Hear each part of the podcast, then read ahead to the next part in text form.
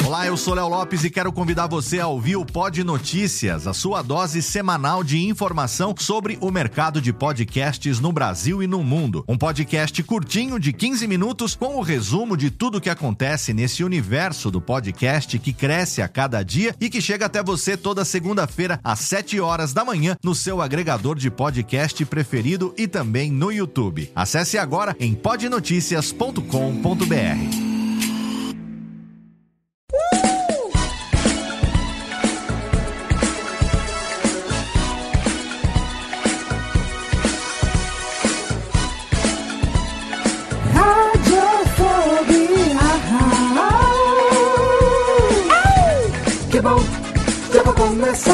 Radiofobia já está no ar, que bom, já vai começar.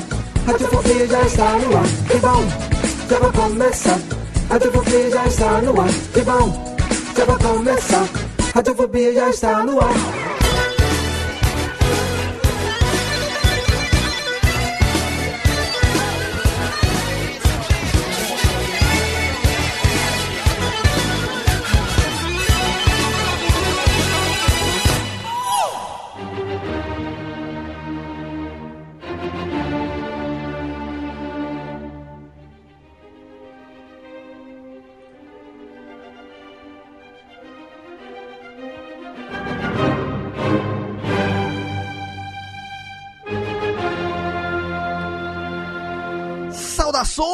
Ouvinte desocupado, você do mundo inteiro que assiste ouvir essa bagaça de programa. Sim, você me conhece, eu sou Léo Lopes e é no melhor clima ao som de Ludwig van Beethoven que a gente começa mais uma edição do seu podcast deliciosíssimo, mais uma edição do Radiofobia. Aliás, Rubens e Jorge batam palmas hoje aqui no, no escurinho. Batam palmas que nós estamos hoje num clima totalmente misterioso porque hoje nós temos um programa especial, mais um programa da nossa série sobre literatura. Nós temos aqui mais um lançamento, criançada. É, cadê a criançada? Acorda, que eu tô com a criançada aí, ô Rubens e Jorge. Mais um lançamento, sim, queremos alegria nesse momento aqui, porque exatamente nós temos aqui hoje Calciferon, demônios, bruxas e vagantes mais um amigo nosso lançando um livro. Esse programa, sim, é um jabá. Não, não é um jabá porque não é pago, mas é um programa que nós fazemos com muito orgulho, afinal de contas. Mais um amigo nosso está lançando um livro, entrando para o mercado literário brasileiro, um negócio que é muito legal. A gente curte muito aqui. A gente já recebeu vários amigos nossos que são escritores. Eduardo Expor, Afonso Solano já tiveram aqui. Quem mais esteve aqui? Fábio Barreto. Vários amigos nossos que são escritores já estiveram aqui passando, a gente já falou sobre os livros deles, sobre também literatura, e hoje nós recebemos aqui, vamos deixar ele pro finalzinho, você já sabe quem é, claro, mas o mistério, né? O mistério manda, porque hoje ele não é participante, integrante, hoje ele é nosso convidado, e para falar sobre o livro dele, eu recebo ninguém menos do que o homem que fica desviando dos espíritos de fumaça lá em São Bernardo do Campo, meu amigo Tiago Fujiwara, o Japinha ali. Olá, Japinha. Boa noite, Léo. E aí, como é que está? Muito misteriosa a sua vida, Japa? Olha, Léo, minha vida tá um mistério absurdo aqui. É, Você acredita que cai dinheiro na minha conta no dia 5, dia 7 já não tem? esse, esse é o mistério dos, de todos os brasileiros e brasileiras desse momento, aliás.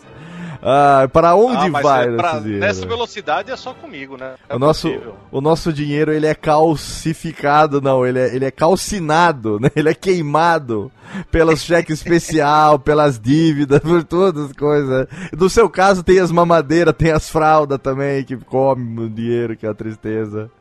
Ai, ai, é, ai. Eu não entendo é. também como duas meninas usa tanta fralda, bicho. Como mija, né? Como mija, como caga criança, não? Oh, meu Deus do ah, céu. Eu, é, eu aqui já saí da é. fase de da frase, da fase de fraldas, mas olha, foram praticamente 14 anos ininterruptos aqui de fralda, fralda, fralda. Olha, imagina é. o quanto de Blue Label que a gente não bancou pro Sr. Pampers, hein? Isso que pariu, o Sr. Pampers tá enchendo o cu de whisky por nossa culpa. Por nossa culpa não, né? Por nosso mérito e fará isso por muitos e muitos anos. Muito bem, Thiago Fujiwara está aqui mais uma vez. E eu tenho também ele diretamente de uma terra uma terra de mistérios. Uma terra que ninguém sabe. Eu, não, eu não sei quais, quais os mistérios que existem em Sorocaba, hein, ô Chester Barbosa? Quais os maiores ah, mistérios eu... sorocabanos? Ah, Léo, aqui tem o tem o, o ciclista prateado que anda aqui pelas ruas de Sorocaba. O ciclista prateado que... é a versão do interior Sim. do surfista prateado? Não, mas é, isso é, é, é, real, isso. Isso é uma história venérea. Como assim, é, cara? Um, é um cara que ele se veste de preto, na verdade, então não sei por que as pessoas chamam de prateado, deveria mas ele anda de bicicleta deveria por toda ser Sorocaba. Preteado, né? Não prateado, é. né? e aí chamam ele de ciclista prateado, é isso? Pois é, eu vou mandar uma foto pra você depois. Ó, Cara, manda pra botar é no post o ciclista preteado. Não, prateado. Vamos chamar ele de preteado agora pelo resto da vida. Meu, e você também gosta das literaturas, Chester? Você tá também Olha... ansioso? Eu já tô com a minha cópia digital aqui do Kindle, do meu Calciferum. Já comecei aqui. Não consegui passar do prólogo por causa do tempo do trabalho ainda. Não consegui, mas estou excitadíssimo com as expectativas desse livro, que tem tudo, né, para dar certo. Uma mistura mistura de. Uma mistura, né? Uma mistura de ciência com mistério, com. É, essa coisa do, do desconhecido, né? Do Olha, espiritual Léo. com o material. É um negócio muito legal, hein? Olha, Léo, eu tô bem ansioso, viu? Mas ah, se já era difícil para eu dormir depois de ouvir o Mundo Freak, quero ah. ver depois que chegar esse livro do André aqui em Sorocaba. É, viu? pois Vai é, ficar cara. difícil. O Mundo Freak, eu vou falar pra você, viu? É um programa que eu tenho ele no meu feed, mas eu fico passando porque eu sou um cara conhecido pelo eu conhecido pelo meu cagaço. Eu sou muito cagão. Eu sou um Somos cara dois, Léo. Aí Somos uma dois. vez, cara. Que, meu Deus. Eu, eu li, eu li não, eu assisti uma vez. Olha, eu assisti. Eu tô, hoje eu tô descontrolado, eu tô sem beber. É a falta de sangue na corrente alcoólica, cara. Eu tô, eu tô abstêmio por conta de um problema no braço aqui. A falta de. Hoje eu tô gravando sem uísque, eu não tô concatenando as ideias. Mas uma vez eu ouvi o Mundo Freak. Não tem um Mundo Freak sobre negócio de paralisia do sono, um negócio desse lá? Sim. Tem uma porra. mal nesse. Então, eu comecei a. É, porque eu sou altamente sugestivo, sabe? Aí eu comecei a escutar, velho. Aí eu, eu, eu, comecei a sentir assim, falei, cara, será que eu tô respirando?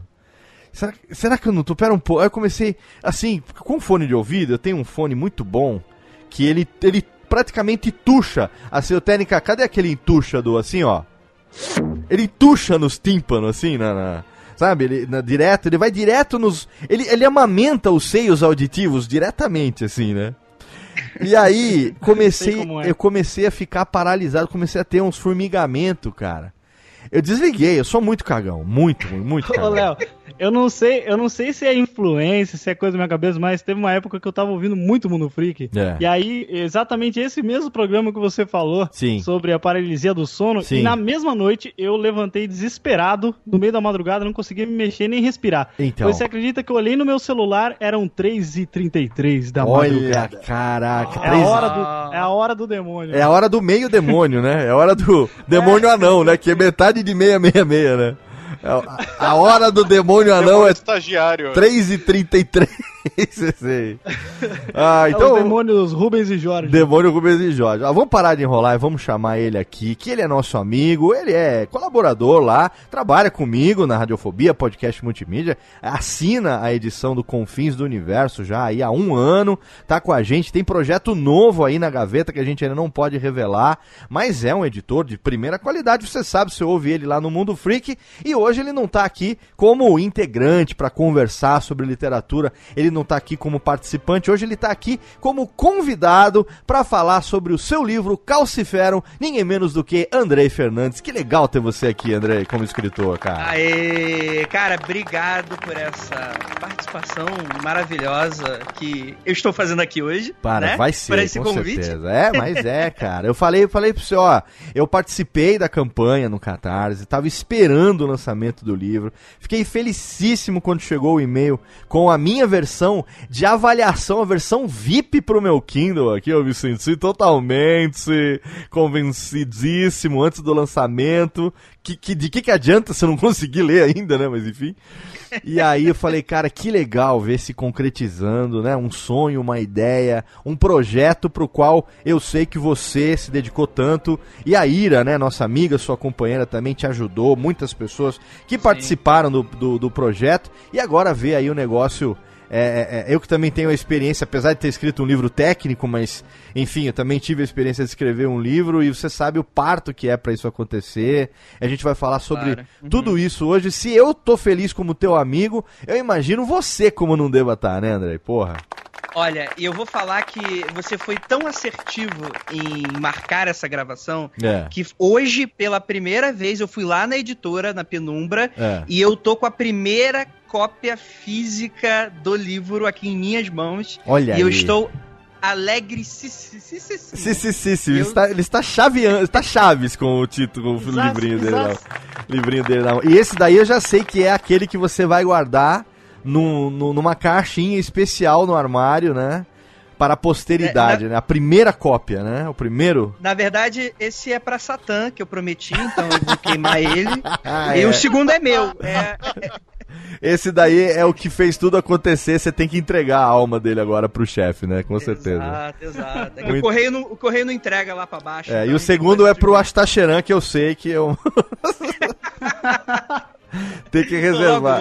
tem que reservar o do Astar, pô. Do Astar tem que ter também, pô. Olha só. A gente vai agora rapidinho pra vinheta, não vamos ter. Agora, agora é vinhetinha, técnica. Vinhetinha, joga o Beethoven aqui pra gente começar e vamos falar hoje sobre esse lançamento tão esperado, esse lançamento que, olha, eu digo pra você, hein? Tem tudo para ser aí um dos, se não o grande lançamento de mistério na nossa literatura brasileira. Mais um autor de sucesso chegando entre os nossos amigos. Calciferum é o tema do Radiofobia de hoje. Não saia daí que a gente roda a vinheta e já estamos de volta, lhes.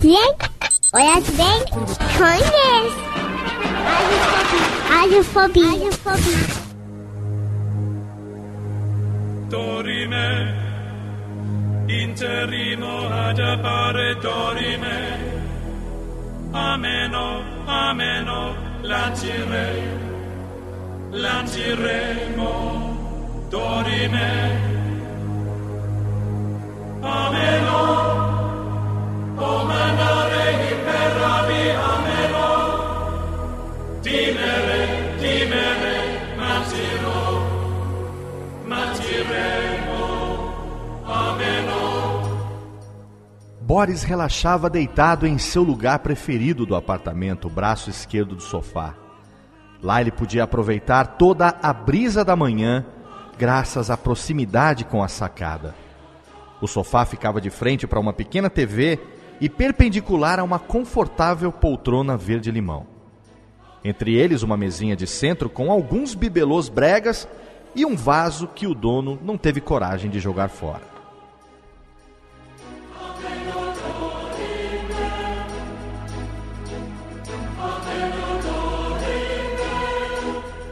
Com essas pequenas palavras começa o livro, Lies. Olha que delícia. Tira a reverb técnica.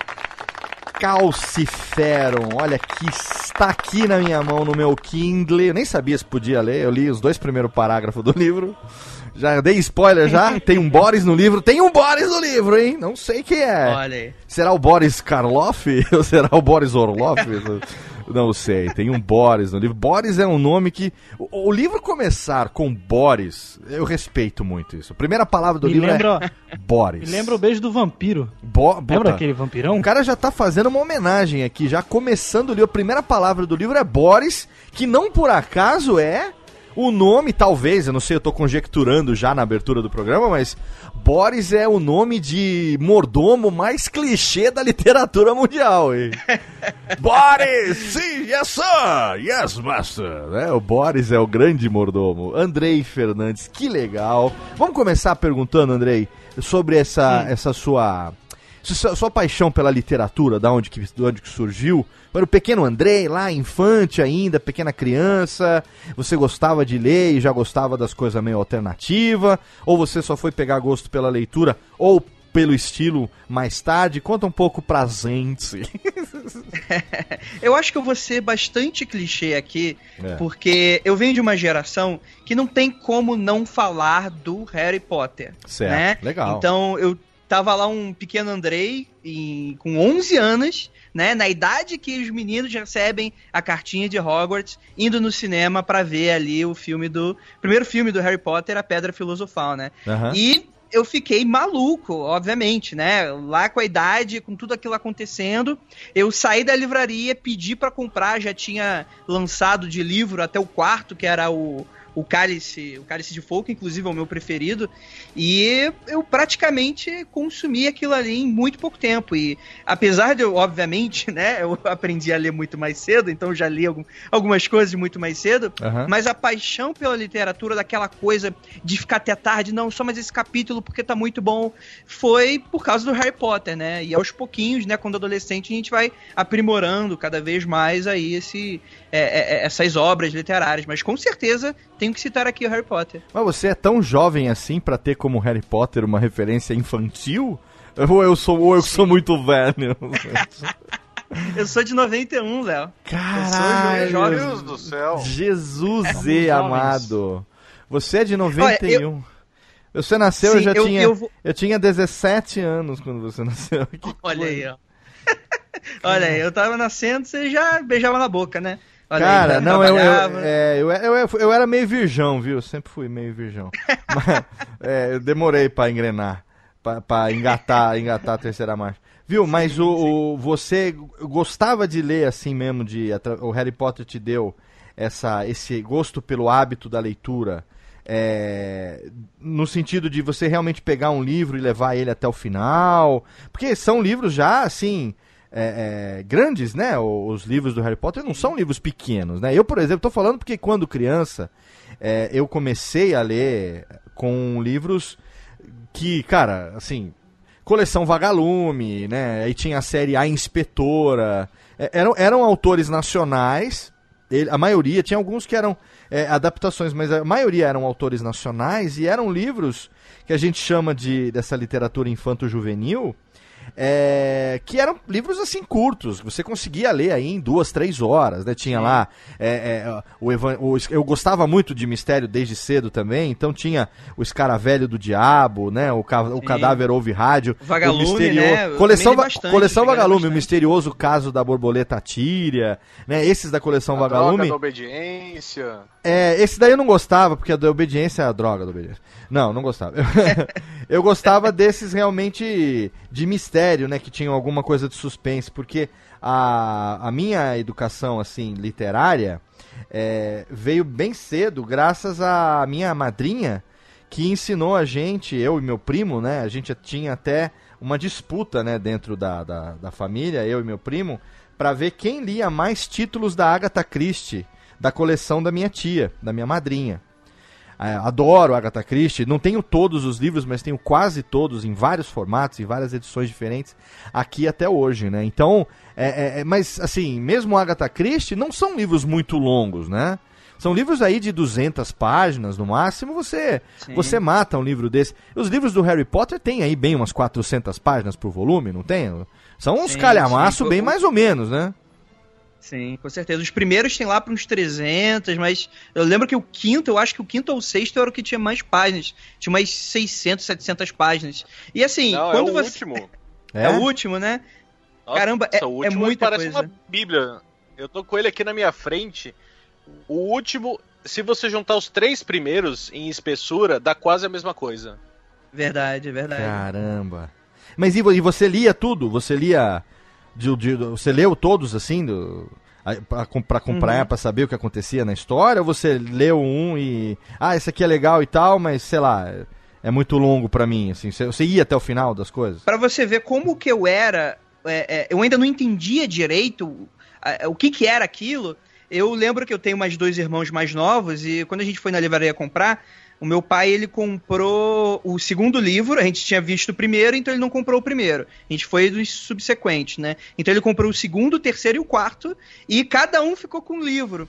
E eu, olha que loucura, Léo. Eu comecei a ler pelo quarto livro e eu só tinha visto o primeiro filme. Mas na minha cabeça de pré-adolescente, eu não imaginava que você realmente precisava é, é, acompanhar aquilo de uma maneira de série. Só depois de muito tempo de eu acompanhando aquilo e vendo que tinha algumas referências que eu não pegava, que eu percebi que eu precisava ler aquilo de maneira sequencial. Então, para você ver que aquilo, é, é, apesar de novo, apesar de eu ter gostado pra caramba, eu ainda não entendia muito bem aquela coisa. Porque para mim eu lembro de, de, coleção vagalume, você pega um aqui, pega outro lá e, e meio que eles não se interferem na história. Uhum. E na minha cabeça eu não tinha essa referência de, da série. Sim, isso sim. foi o que eu fui aprendendo. Ah, entendi. E isso, e você pegou gosto por isso, por série, por, por série de livro? Ou você é, é, gostava mais das histórias é, que tinham conclusão no mesmo livro e depois ia partir para outro? É, isso é muito interessante porque é, série é algo muito legal, porque você vai ali acompanhando uma narrativa que vai evoluindo, obviamente, né? É. E, mas no caso específico da, dos livros do Harry Potter, da J.K. Rowling, você tem ali gradativamente o crescimento dos personagens por, por livro, né? Então, às vezes, por exemplo, você pegar um Agatha Christie, eu não sei se tem algum livro que é a continuação de outro, mas vamos pegar outro, sei lá, um, pega aí um, um livro policial qualquer. Se, se ele for sequencial, você pega o primeiro e pega o último, meio que o personagem ali ele pode evoluir numa questão de narrativa, mas ele é o mesmo personagem. É, é, é, de maneira prática, né? Já o Harry Potter ele ia crescendo com a gente. Sim, sim. Isso foi algo que eu, eu acho que inclusive foi inovador para um monte de gente. Uhum. E para mim foi algo que explodia a cabeça. Porque eu ia crescendo e aquele livro ia crescendo junto. Então isso foi muito interessante para eu entender, para entrar de vez ali naquele mundo, com certeza. E essa, esse estilo literário, assim, do universo fantástico, né? Porque hoje em dia é, é, a gente está vivendo um momento que a literatura fantástica ela está em alta, né? Então você tem a literatura de magia, você tem a literatura lá é, dos anjos, você tem a literatura dos vampiros, você tem dos dragões, enfim, você tem é, uma série de escritores, não só escritores internacionais, como escritores nacionais também, amigos nossos, como o próprio a gente já citou, Eduardo Spor, que é nosso amigo e, e teu professor também, Afonso Solano, é, quem mais? Leonel Caldela, o André Bianco né, esses, esses autores nacionais de, de fantasia, né, Rafael Dracon e tal, que tem é, é, esses estilos basicamente fantasia. Não tem muita gente escrevendo ficção, né? Escrevendo é, novela policial. Tá indo mais por esse, por esse rumo da fantasia mesmo. Né? É, é o que você uhum. gostou desde começo por causa do Harry Potter, ou você também diversificou lendo outras coisas, até você descobrir que esse era o estilo que você gostava, e, e depois, quando você decidiu é, ir por esse lado do mistério, você já sabia o que ia fazer? é muito legal. O meu pai, ele nunca gostou de filme de terror, né? Eu vou começar isso, eu já vou, vou chegar nesse ponto dessa Tamo junto aí, amigão. Que... Qual é o nome do teu pai? é Luiz Cláudio. Ó, Luizão, ó, tamo junto, viu? Cagões unidos jamais serão vencidos, hein? Então, então, então, ele nunca curtiu muito e tal, só que eu, ele sempre. É, eu sempre fui meio que ovelha negra, assim, porque eu, tudo que ele não gostava e gostava, eu ao contrário, aqui do meu lado. É. Então, por algum motivo, eu não sei, deve ser karma, eu não sei o que, que é. Mas eu sempre fui fascinado com coisas sobrenaturais, desde criança, assim. Certo. Então, por exemplo, filme de terror. Ah, Jason. Cara, eu não gostava de Jason. Eu sei que muita gente que gosta de terror gosta desse filme de assassino, filme policial, filme de suspense. Só que para mim, quando eu vejo que tem alguma coisa sobrenatural, algum monstro, criaturas, aquilo ali me ganha de uma maneira muito mais fácil. Então, eu acho que eu sempre gostei de fantasia. E quando eu pulei para a literatura, eu procurava um pouquinho dessa referência. Então eu lia sobre a historinha que tinha o alienígena, eu lia a historinha que tinha o fantasma, o vampiro, e isso muito sempre me atraiu muito mais do que histórias convencionais, por exemplo, é, ah, de crime, ou então de que acontece algum mistério, mas tudo aquela coisa muito mundana. Então eu, eu, eu gostava, eu chegava a gostar, mas por algum motivo eu preferia aquele tipo de, de obra que tinha alguma coisa sobrenatural. Uhum. Eu nunca entendi muito bem o porquê, porque isso vem desde criança, né? Talvez eu tenha que consultar um psicólogo, eu não sei. Às vezes eu me preocupo um pouco. Precisa ver o psiski, precisa ver o doutor, né? Pra saber o que, que, está, o que, que está acontecendo. Isso, isso refletiu em tudo. Nas brincadeiras, por exemplo, você gostava de brincar. Se bem que você já pegou uma, uma, uma era aí que, né, muito pequeno, você é de 91, quer dizer que com 6, 7 anos de idade já tinha internet, então você já pegou uma geração mais digital, né? Você já é aí de uma. Da, da chamada atual aí geração, geração Y, né? é, uhum. mais antenada, mas você chegou a brincar de outras coisas e, e colocava o tema mistério nisso? Por exemplo, brincar de hominho, ah, brin botava mistério. Brincar de carrinho, ah, botava mistério. Ou não, você já é, é, não, não, teve essas, essas brincadeiras que a gente que é, que é do século você passado desenhava, teve. É, desenho. crucifixo de ponta cabeça. é, exatamente. Já pegava, fazia bonequinho de voodoo. da escola. Bonequinho de voodoo dos professores, assim, fazia, não? Cara, a lancheira o capeta. Olha, é, o, o capeta ele, ele, só vem quando a gente tá adolescente rebelde, aí, aí gosta dessas coisas. Mas quando criança, é, inclusive se uma criança gostar dessas coisas, é, por favor, gente, procure uma, uma informação. É bom. O médico, é. ela pode ser. O, o filme, depois do filme A Profecia, você desconfia de qualquer criança encapetada. Exato. Enfim. O chamado é, também, toma que... cuidado, né? Essas coisas aí. Sim, com certeza. Mas quando criança, eu ainda tinha um pouquinho desses gostos, mas eram de, de formas mais infantis, obviamente. Então, por exemplo, eu não gostava muito de bonecos de ação. Eu gostava daqueles dinossauros de, de plástico, sabe? De uh -huh. borracha. Sim. E, e, e, era aquilo, eu tinha vários dinossauros, eu adorava o mundo dos dinossauros. Que eram os monstros, né, reais, em que a gente tinha. E as brincadeiras de, de moleque, é, é, é, a gente não tem como escolher porque a gente sempre tá em grupo, né? Mas vez ou outra, por que não? A gente encaixava alguma coisa relacionada a monstro, esse tipo de coisa. Mas é muito interessante isso, porque eu acabei de lembrar que realmente é, a, o meu interesse desde muito pequeno, eu tinha lá, gostava dos dinossauros, assistia aquele Em Busca do Vale Encantado 14. E aí você tinha ali os, os, dinossaurinhos, o pescoçudo, né? O pterodáctilo e tal. E aí você. Inclusive, quando eu era criança, eu falava que eu ia ser que eu queria ser paleontólogo, né? Eu uhum. quase queria falar arqueólogo. É, eu também, eu também queria ser, quando era moleque, queria ser tipo Indiana Jones, assim. É, mas aí, cara, a, realidade é outra coisa, né? Você ia estar tá, você ia tá hoje lá pleiteando verba do governo para comprar um pincel, né? Então você não ia estar tá, né? não ia estar tá escavando tumba, né? Não ia estar tá fazendo nada disso, né? Sim. Ia ser uma grande bosta. Mas, ô, ô André, você tá com 25? Você já fez 25 anos? Tá com 24 ainda? Eu tô com 25. Na altura, então, na altura do lançamento do, desse programa, você tá com 25 anos.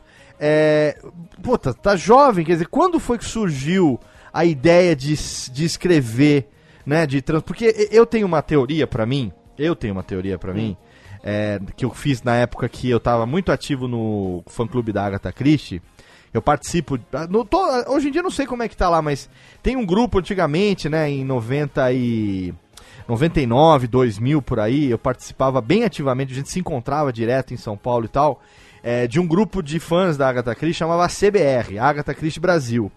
E aí a, a, a, a, Lu, a, a, Lu, a Luke, né, a, a nossa amiga Luciana, ela tinha um site, ela fez um site, né, pra gente, e aí a gente tinha uma área interna lá que a gente frequentava, a gente fazia concurso de é, contos, então a gente tinha um negócio muito legal que era um concurso de contos a, a, a oito mãos, assim, eram quatro pessoas que eram sorteadas no projeto, e aí cada uma escrevia uma abertura, depois redistribuía, aí outra pessoa escrevia a continuação em cima da abertura que uma pessoa escreveu, Aí distribuía de novo para uma terceira pessoa fazer o capítulo 3 e distribuía de novo para um. Então e todo mundo participava, né? Um, escrevia o final. Então todo mundo escrevia o começo, o meio, outra parte do meio e o fim. No final a gente tinha quatro histórias escritas por quatro pessoas, né?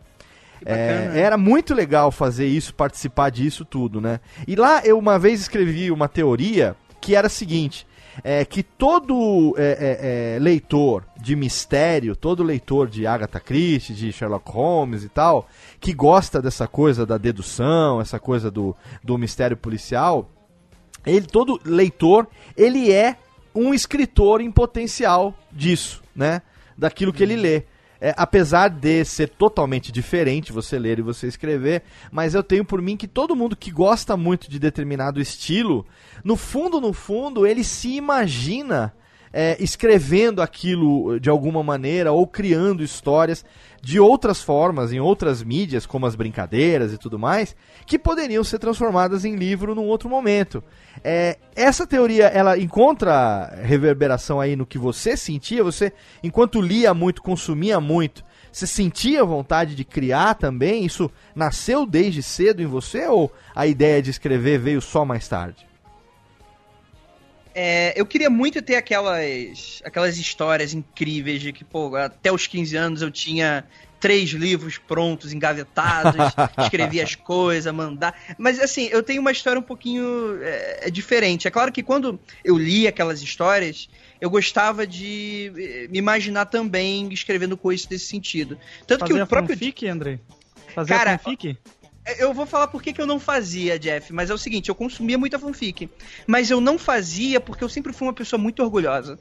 Então eu falava, não, é, se eu for fazer sucesso, escrever alguma coisa, se eu for dedicar meu tempo, tem que ser com algo que tenha vindo de mim. Então, uhum. assim, na minha concepção, não tô falando dos outros, até porque eu sempre é, é, lia muito fanfic de Harry Potter, sempre gostei muito desse tipo de coisa. É, mas para mim, eu achava que eu tava meio que roubando no jogo. Inclusive, você mesmo falou, Jeff, dessa questão de desenhar. Eu sempre fui muito, uma criança muito criativa com relação a isso. Até hoje, eu dou ali minhas ilustradas, um dos pôsteres que a gente distribuiu de recompensas, inclusive, é, é, é meu, foi eu que desenhei.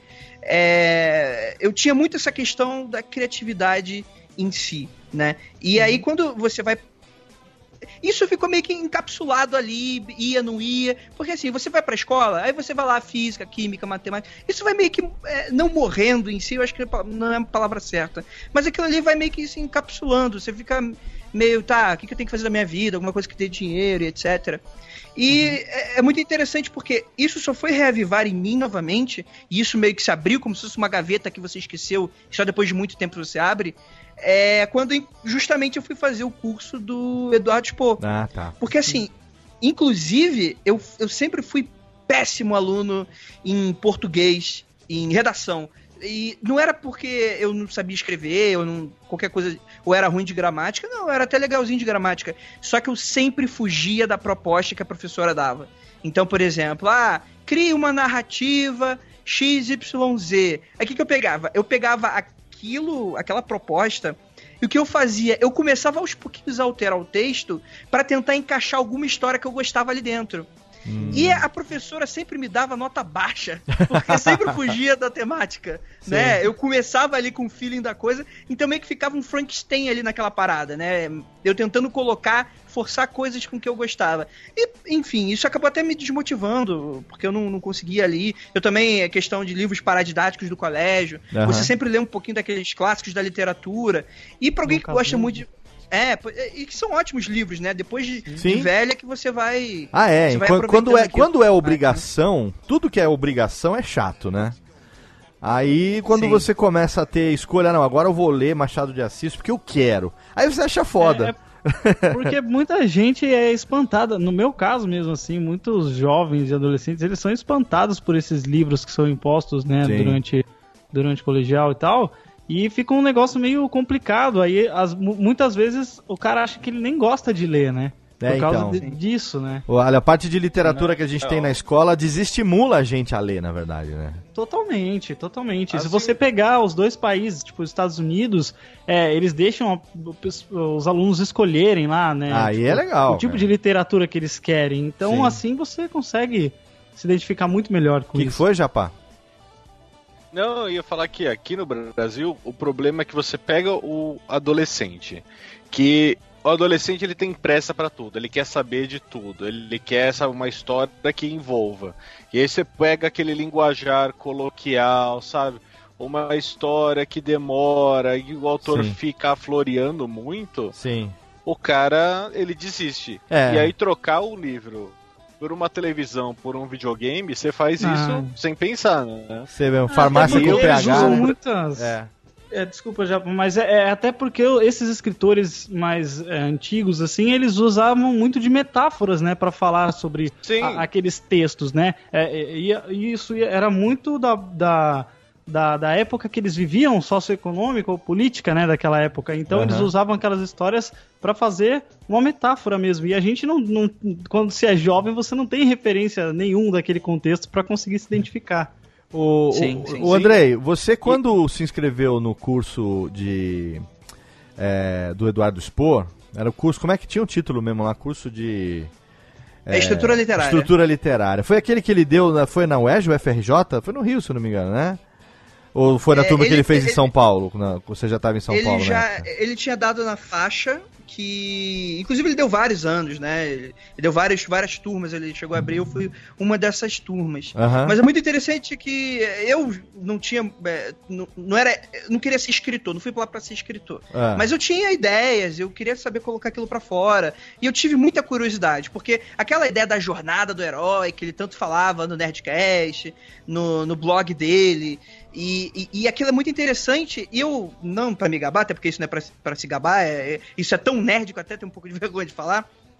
Mas a questão da, da jornada do herói, quando ele falou pela primeira vez, eu falei, nossa, mas eu, quando era mais moleque, eu conseguia perceber um pouquinho daquelas chaves de narrativa que ele vai explicando depois no curso, né? Uhum. Aquela questão, não, esse é o momento que o protagonista fica muito triste, acontece alguma coisa muito ruim. É, eu tentando, na, na, minha época de moleque, tentando explicar com as minhas palavras. Sim. Só que aí, logo depois, vem aquela fase de superação. E eu sempre identificava isso, porque eu sempre gostava desse tipo de coisa. E aí, quando ele começou a conversar aquilo de maneira tão apaixonada em podcasts, em blogs, eu falei, vou testar para ver qual é, vou, vou ver, porque eu tava numa fase de muita experimentação, né? Eu tava com 19 anos, uhum. eu tava com meu primeiro emprego, eu já tava. Pô, pro moleque de 19 anos eu tava ganhando bem, relativamente, morava com os pais, então não tinha muitas contas para pagar, uma coisinha ou outra ali. E eu falei, pô, vou experimentar, vou fazer curso, fiz curso de programação e tal. E eu acabei fazendo esse curso, e foi a partir daí que a, toda aquela gaveta cheia de coisas que eu tinha colocado ali quando criança, meio que talvez reprimido, voltou de uma maneira muito absurda. Entendi. Que eu quase não consegui conter. Tanto que foi a partir dali, né, mais ou menos com 19, 20 anos, que eu tive a ideia inicial do Calciferum e eu fui lapidando é, até chegar ali. Porque o Calciferum, ele, ele, foi uma, ele foi um projeto que ele demorou muito tempo para ser finalizado. Principalmente por causa da minha experiência. Entendi. E, mas assim, e como, como foi esse, esse processo é, do nascimento da ideia? Você, você é, é, é, é utilizou assim de, de, de, planejamento, vamos dizer assim, de raciocínio lógico da coisa, né? A partir do momento que você já tinha uma certa noção dessa questão da estrutura literária, e, e, isso meio que guiou a, a sua construção da ideia. É, ou a ideia foi mais forte e depois você foi adaptando a, a, a estrutura que você aprendeu e aquilo que você achava que funcionava? É muito legal essa pergunta, Léo, porque pelo que eu percebo de entrevistas de outros escritores, porque eu sempre estou consumindo muita coisa deles, né? Uhum. Eu sempre escuto podcast sobre literatura, sempre escuto muita coisa disso. E eu percebo que para cada um é diferente esse processo. Tem gente que, que, que planeja, vai vai igual cavalo, né? Começa do, começa do começo e vai até o final, não sabe o final da história, mas vai. Dá, dá aquele tapinha na bunda do cavalo Isso. e deixa o, o capiroto ir, né? Uhum. É, eu não consigo ser muito assim, porque eu, eu preciso saber para onde que a história tá indo, né? Stephen King, por exemplo, é o contrário. Ele, ele não sabe nada do que ele tá fazendo, né? Ele vai dizer... derramando as palavras, né? Exato. as palavras saem e, dele. E ele faz muito bem, né? Só que para mim isso não funciona. Né? Tem gente, por exemplo, que ele estrutura tanto que cada capítulo tem um resumo certinho, cada cena dentro dos capítulos tem um resumo, e a partir daí ele vai abrindo a história, e eu não consigo ser tão disciplinado assim. Então, eu a estrutura literária, ela me ajudou muito para abrir um pouquinho a minha mente com relação a tudo isso que estava meio que dentro de mim e eu joguei para fora. Então, teve ali uma estrutura, só que eu tomei uma liberdade de ir mudando aos pouquinhos conforme o livro ia encaminhando, do tipo. E, e isso foi um aprendizado muito interessante para mim, porque esse primeiro livro, ele todo foi um aprendizado para mim de diversas formas, mas a escrita dele em si, essa lapidação, ela foi ainda mais um aprendizado ainda mais legal, porque eu descobri muito sobre mim, mais do que o próprio livro né? Eu, eu, eu, não sei se uh, as pessoas acham, posso achar isso ruim eu falar desse jeito, como se o, o livro fosse, é, sei lá, alguma coisa que só eu, que só vai servir para mim, só eu que vou achar legal. Não, eu, eu me preocupei muito em tentar descobrir o que, que as pessoas estavam querendo ler, o que, que elas achavam interessante. E a partir daí, como que eu ia traduzir aquilo que estava na minha cabeça, com toda essa ideia. Então eu ia, voltava. Às vezes, por exemplo, eu tinha uma ideia lá no final, eu reescrevi um capítulo no começo. Teve, teve capítulos que eu joguei em, fora inteiro, porque eu tava no feeling da coisa às vezes, uhum. né? Eu tava indo. E é muito interessante que até os próprios personagens eles vão ganhando vida. Então, às vezes, você vai escrevendo uma coisa que o personagem respondeu e tu olha para aquilo e fala: Caraca, isso aqui não tem nada a ver com ele, ele nunca falaria desse jeito. Apaga Nossa, verdade, né? e, e, e, faz de novo de um jeito que seja ele falando. Uhum. Isso acontece muito. Então, para quem tem muita disciplina de estrutura, assim, eu não sou muito desse lance. Eu faço uma estruturação básica, né? Jornada do Herói. Às vezes eu brinco, né? Esse primeiro, eu, eu, até dou uma brincada com isso, com relação a clichês, né? Eu não acho clichês ruins, mas eu acho que eles têm que ser bem trabalhados. E às vezes eu tento subverter alguma coisinha ali, outra aqui. E a gente vai brincando e trabalhando. E foi uma experiência muito legal essa primeira. Você estava falando sobre é, estrutura literária e tal. É uma, uma dúvida dúvida que eu tenho, assim, eu sou leitor, né? Já tentei escrever uhum. algumas coisas, mas, né? É, você acha que a partir de um momento a história ela vai criando uma vida própria que você é, é ela meio que vai se encaminhando sozinha e você se você tentar jogar aquilo para um outro lado você vai achar que tá tá tipo fazendo errado aquilo da história você acha que ele tem uma vida própria mesmo o livro essa pergunta é interessante porque é, eu tinha falado um pouquinho antes que essa questão do de como é que o, os autores em si eles são diferentes um pouco nesse processo. Eu acho que esse, essa sua pergunta, Jeff, é, é aquela questão do grande depende. Que, por exemplo, tem autores profissionais né, profissionais que eu digo é que estão ali, ganham a vida escrevendo. Eu não ganho a vida escrevendo, ganho a vida com tantas outras coisas, editando podcast, trabalhando como editor de um site. Então, às vezes a pessoa, ela tem que pagar conta.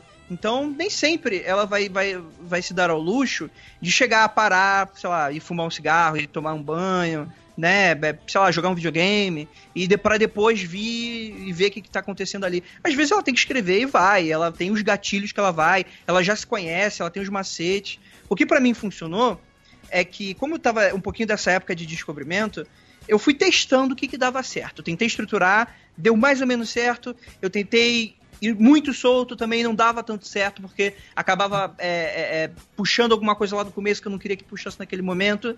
Então, eu vou falar a verdade, Jeff. É uma grande briga, porque a criatividade é algo que eu acho. É uma, uma opinião que eu tenho com relação ao que eu tenho. Eu não sei da criatividade dos outros.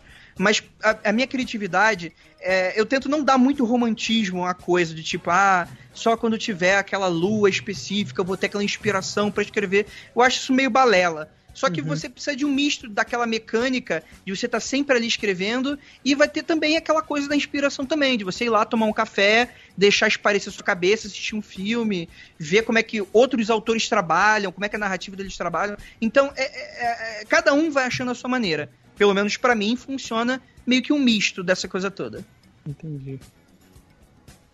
Andrei, eu perguntei isso quando a gente teve com, com Solana aqui, com o Dudu, né?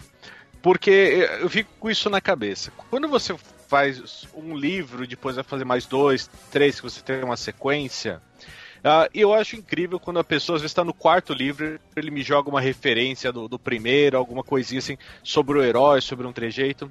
Você usa tipo ficha de RPG para os seus personagens, para os seus cenários, para que no próximo livro você possa voltar e falar: ah, a sala onde ele ficava era assim, ou ah, ele tinha um trejeito que eu não explorei, eu posso usar agora.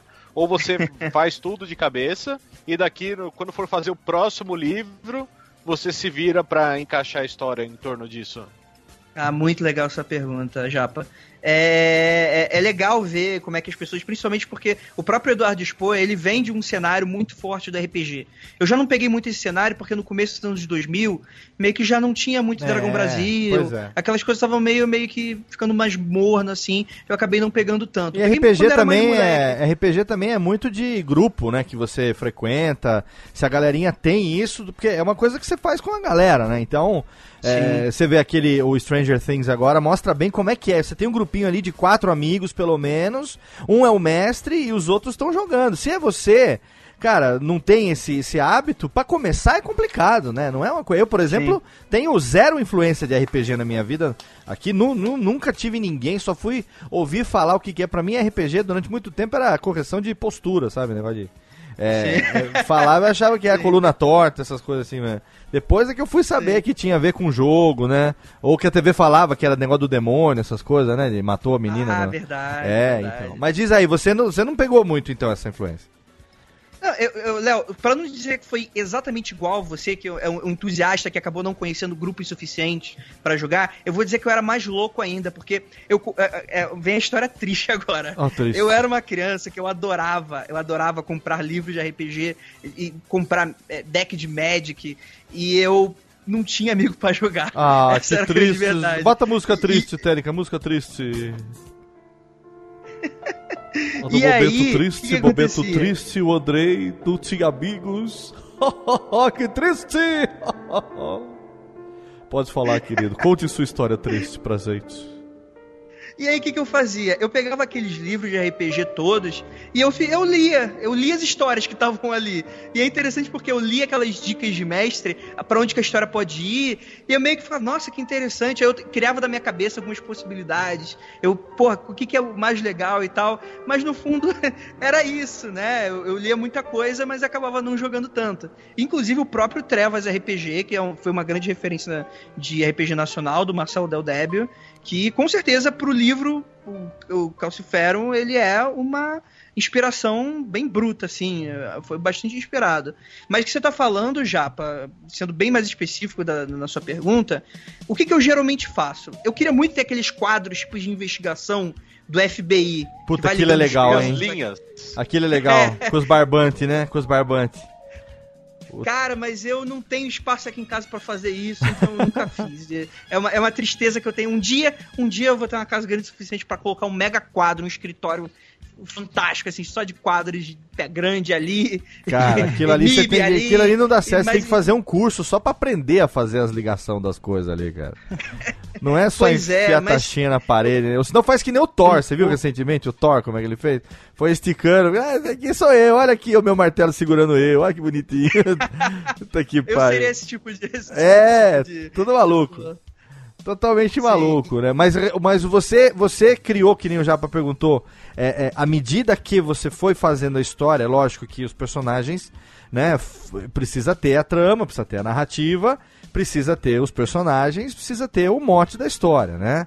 É, é, é, o que, que você começa de, um, de uma realidade, você vai ter ali uma trama se desenvolvendo em volta de pessoas, e isso vai chegar num, num momento. As pessoas elas têm passado né? Elas têm uhum. é, ligações, elas têm relações que vão se sendo reveladas para o leitor ao longo do livro, mas que existe um background, né? Você não começa do zero. Todo mundo nasceu hoje e vamos crescer e ser felizes aprendendo juntos. Existe um background. Nesse momento que a, a, os personagens foram é, é, surgindo e as personalidades foram se construindo, você foi organizando isso, vamos dizer assim, é, é, num arquivo. Você tem um arquivo pra, com o perfil de cada personagem hoje pós livro, né? Tá com o Calcifero na, na, nas livrarias, a gente já tá comprando, já tá lendo e tá, tá na capa que é o livro 1. Então subentende-se que teremos continuações.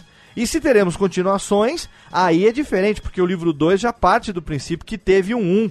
Então você já não pode mais cometer, por exemplo, determinado tipo de é, porra louquice, vamos chamar assim, que você pode ter cometido agora no processo de escrever o primeiro livro, porque você vai ter leitores que são leitores que vão entender da sua obra mais do que você mesmo.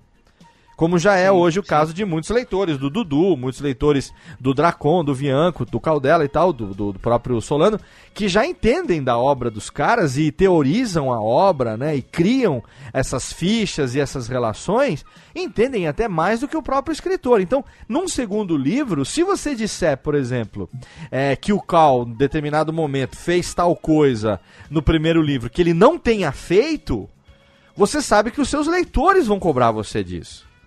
Então, sim, como sim, é que você sim. fez agora pós-livro? Você organizou isso? Você, ou você pretende organizar isso? Ou você vai depender da, da, do fosfato de memorial aí da tua, da tua cabeça para saber até onde você vai conseguir lembrar dessas coisas?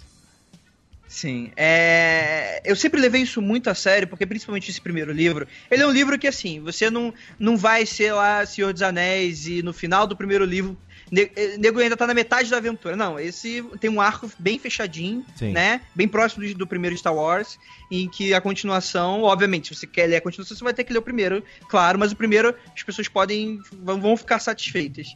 E essa estruturação ela tem que ser muito importante, principalmente no meu caso, porque tem umas reviravoltas muito sinistras que acontecem nesse primeiro livro, inclusive, né? Até mais do que na, nas continuações. Então, minha preocupação nesse primeiro, inclusive, foi de fechar tudo bonitinho. Obviamente, existem pontas soltas para as continuações, mas de que existem alguns plot twists que estão ali, e se eu não apresento ele no começo, na metade, e eu vou jogando ali, e, e, e, e Léo não é nem tão é, fácil assim, do tipo, ah, André, se você colocar aquilo ali naquele momento vai dar certo. Não, é algo que se eu for muito aberto, o cara vai matar o final. Se uhum. eu for muito sutil, às vezes a pessoa não percebe. Sim. Então tem que procurar aquele equilíbrio. Sim. O que eu faço para me organizar é o, é o, famoso quem não tem cão caça como gato. É. é a questão, eu tenho aqui uns arquivos de drive em que eu vou aqui colocando diversos tipos de aspectos da história. Então eu tenho o tipo de ambiente, eu tenho alguns de personagens, eu vou descrevendo, alguns itens, alguns artefatos bacanas que eu, que eu vou desenvolvendo, algumas coisas novas que eu coloquei ali, uhum. eu vou vendo como é que funciona a dinâmica delas ali. É, mas assim, card de personagem é algo que eu não tenho, porque é, eu nunca vi necessidade nos meus personagens. Eu sei que o Eduardo Spoh, ele, ele gosta de usar esse tipo ah, de não, coisa. Ah, não, é. O estilo dele que ele é um cara do RPG, né? Então ele já. Sim.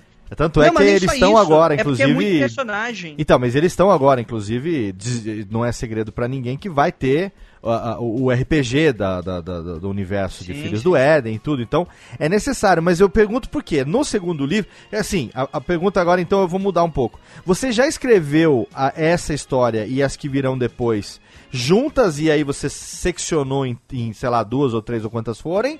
Ou você realmente vai na, na hora da, da sequência ou na hora do próxima história, você vai começar ela em algum momento e aí você vai precisar da referência do primeiro. Como é que você se organizou nesse sentido? É, porque se você jogou livro 1, um, de... se você jogou livro 1 um na capa, é porque hum. você já tem isso sim, pensado sim, de alguma sim. maneira, né? Sim. Sim. É, eu vou, eu vou dar uma de Jorge Lucas aqui, Léo. Espero que não me arrependa disso. É. Eu vou falar que eu tenho uma estrutura básica pro o que eu quero fazer até, onde, até o último livro. Certo. Se eu quiser, eu tenho uma estrutura básica, né? Os detalhes é aquilo que você mesmo falou. Você precisa estar tá sempre atento àquele tipo de coisa. Então, nesses docs, eu vou ali colocando as situações que os personagens por intermédio podem passar. Isso pode ser alterado conforme eu vou evoluindo a história. Isso é claro, pode Entendi. acontecer. Mas eu sempre tomo cuidado para saber, não, esse personagem ele fez isso, mas ele fez isso por quê? E precisa ter um motivo que ele fez isso. Entendi. Então, até mesmo nesse primeiro livro, e o segundo, como é que vai ser? O segundo, se eu tenho ali um, até onde chegar, se eu tenho estruturado ali mais ou menos para onde vai, para onde ruma aquela história, então desde o primeiro livro eu tô fazendo um pouquinho dessa construção. É claro que eu não vou falar aqui, igual o Jorge Lucas, por isso que eu brinquei, eu, eu tinha os 12 filmes do Star Wars na cabeça, não, não, da década de 70. Cara, não, querido, não, é o seguinte, quem pensa duas vezes não cria Jar Binks, por favor, né? Então, se o cara pensasse duas vezes, não criaria. Então, assim, não me venha com esse tipo de churumela. Agora, sabe o que eu queria saber, André? O seguinte. É, influências e inspirações que você teve, a gente sabe do Eduardo Spohr, porque você já disse isso, meu, lá na, na, no, no, na divulgação, no vídeo de divulgação da campanha do Catarse. Mas eu queria saber as inspirações e as influências para a construção é, do universo de Calciferum, né? Porque é, é, é, a, gente, a gente sabe que é um universo fantástico, né? A gente tem aquela coisa, não vou dar spoiler aqui, mas é, é um, um, um, prólogo aí, é um, uma, uma resenha do, do livro que a gente já sabia, né? Que essa coisa toda é, dos demônios, os, se os demônios andassem entre nós, será que não andam entre nós? Será que não fazem parte do nosso cotidiano? Essas não só os demônios, como essas criaturas fantásticas, disfarçadas, vamos chamar assim, é, de seres humanos, né? É, e, e, eu vi que você é, faz uso de algumas expressões que me chamaram a atenção, como por exemplo se referir ao inferno como Sheol, que é uma expressão que o Eduardo Spor usa né, nos livros dele. É, o personagem principal, se não o principal, mas um dos personagens que a gente sabe que está muito presente na, na narrativa de Calciferum, se chama Rafael, e Rafael é um nome angélico, né? É, uhum. Essa coisa da divisão é, das castas por hierarquia. Então, a, a, aí a gente sabe que é, é tem um universo. Porque assim, a, a, pergunta não é se você está é, é, adotando um universo já existente para sua história, o que não seria nenhum tipo de pecado, até porque a maioria das histórias se passa no nosso universo e o nosso universo é comum para todos. Então, até sim, aí sim. morreu Neves, não, não teria problema nenhum.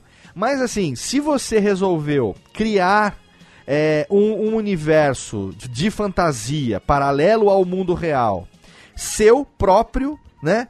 Ou se você uhum. já se utilizou desses universos, ou de versões ou adaptações, ou enfim, até mesmo do universo, é, digamos, angélico que o Spor faz uso, para que você nele situasse as coisas é, é, místicas da sua narrativa. Como foi que você trabalhou isso e quais foram as suas inspirações e as suas influências para construir o universo? Porque você tem duas opções, né? Ou você usa algo que já existe ou você cria um próprio. Então, como foi que você fez isso? É, antes de eu responder essa pergunta, Léo, tenho que agradecer muitíssimo a dois elementos que apareceram na minha vida na ali na metade da construção do livro.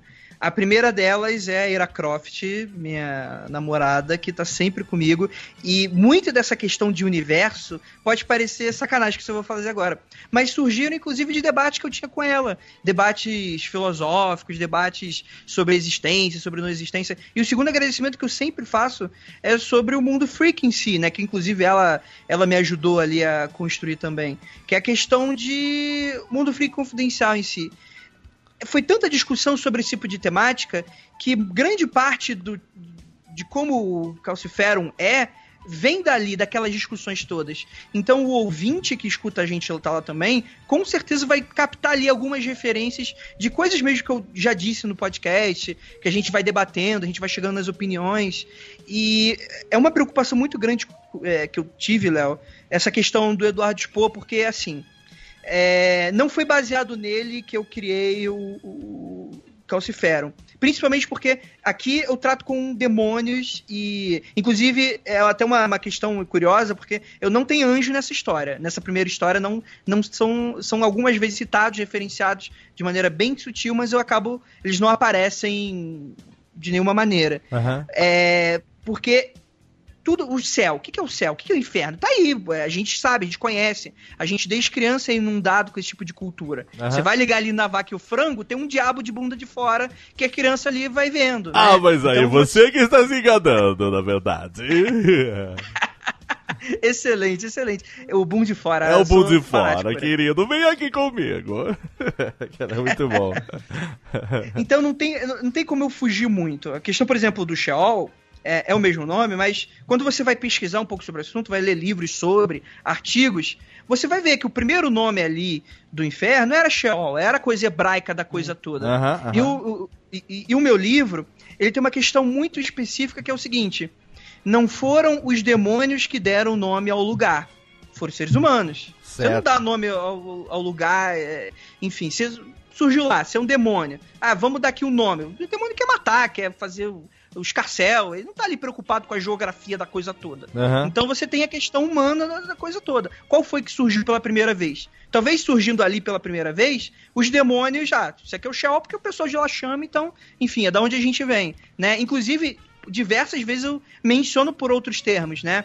Como Guerrena, que também é o um nome, né? O próprio abismo, que é uma, é uma, é uma questão mais romanceada da coisa. Os próprios demônios, eles falam, não, eu venho lá do abismo. É o lugar lá que eu tenho que subir muito para chegar até aqui. É uma referência, por exemplo, que os demônios têm. Os magos é, tratam mais como Sheol. Porque isso é aquela coisa do especialista que está estudando aquela coisa, aquela uhum. culturas em si. Guerrena já talvez é um outro tipo de povo, é uma variação, é uma área diferente do inferno. Então você tem um pouquinho dessa construção, porque a minha grande preocupação era não fazer igual a nada do que está aí. Certo. E é muito difícil, porque tem todo lugar. Pois é, cara. É, é a mitologia, esse... né? Esse aqui é o grande desafio, existe. né, cara? Você fazer uhum. diferente quando já existe um conhecimento muito grande sobre o que já tem aí, né? As influências, Sim. elas atrapalham nesse sentido também, né? Como ser é, criativo e, e autêntico é, sem dar a, a, a, a, falsa impressão de que você tá plagiando alguém, né? Isso é, mas, é uma linha muito tênue, né? originalidade, né? Mas acho que assim, a originalidade, ela vem de, de influências também, né? Tudo que a gente, a gente viveu de experiências elas são sim. uma colagem disso, né? Isso, sim, sim. Quando, quando visto pela sua, é, pelo seu ponto de vista, isso se torna algo novo e original. Com certeza. É, não só isso, eu acrescento até mais, Jeff. Eu acho que as histórias, as histórias do mundo, elas já foram contadas, elas estão aí. Você vai consumindo Sim. elas. O que o escritor hoje faz, a gente brinca com os clichês, a gente vai construindo, a gente teste, a gente pega experiências novas que a gente tem no nosso dia a dia, por exemplo.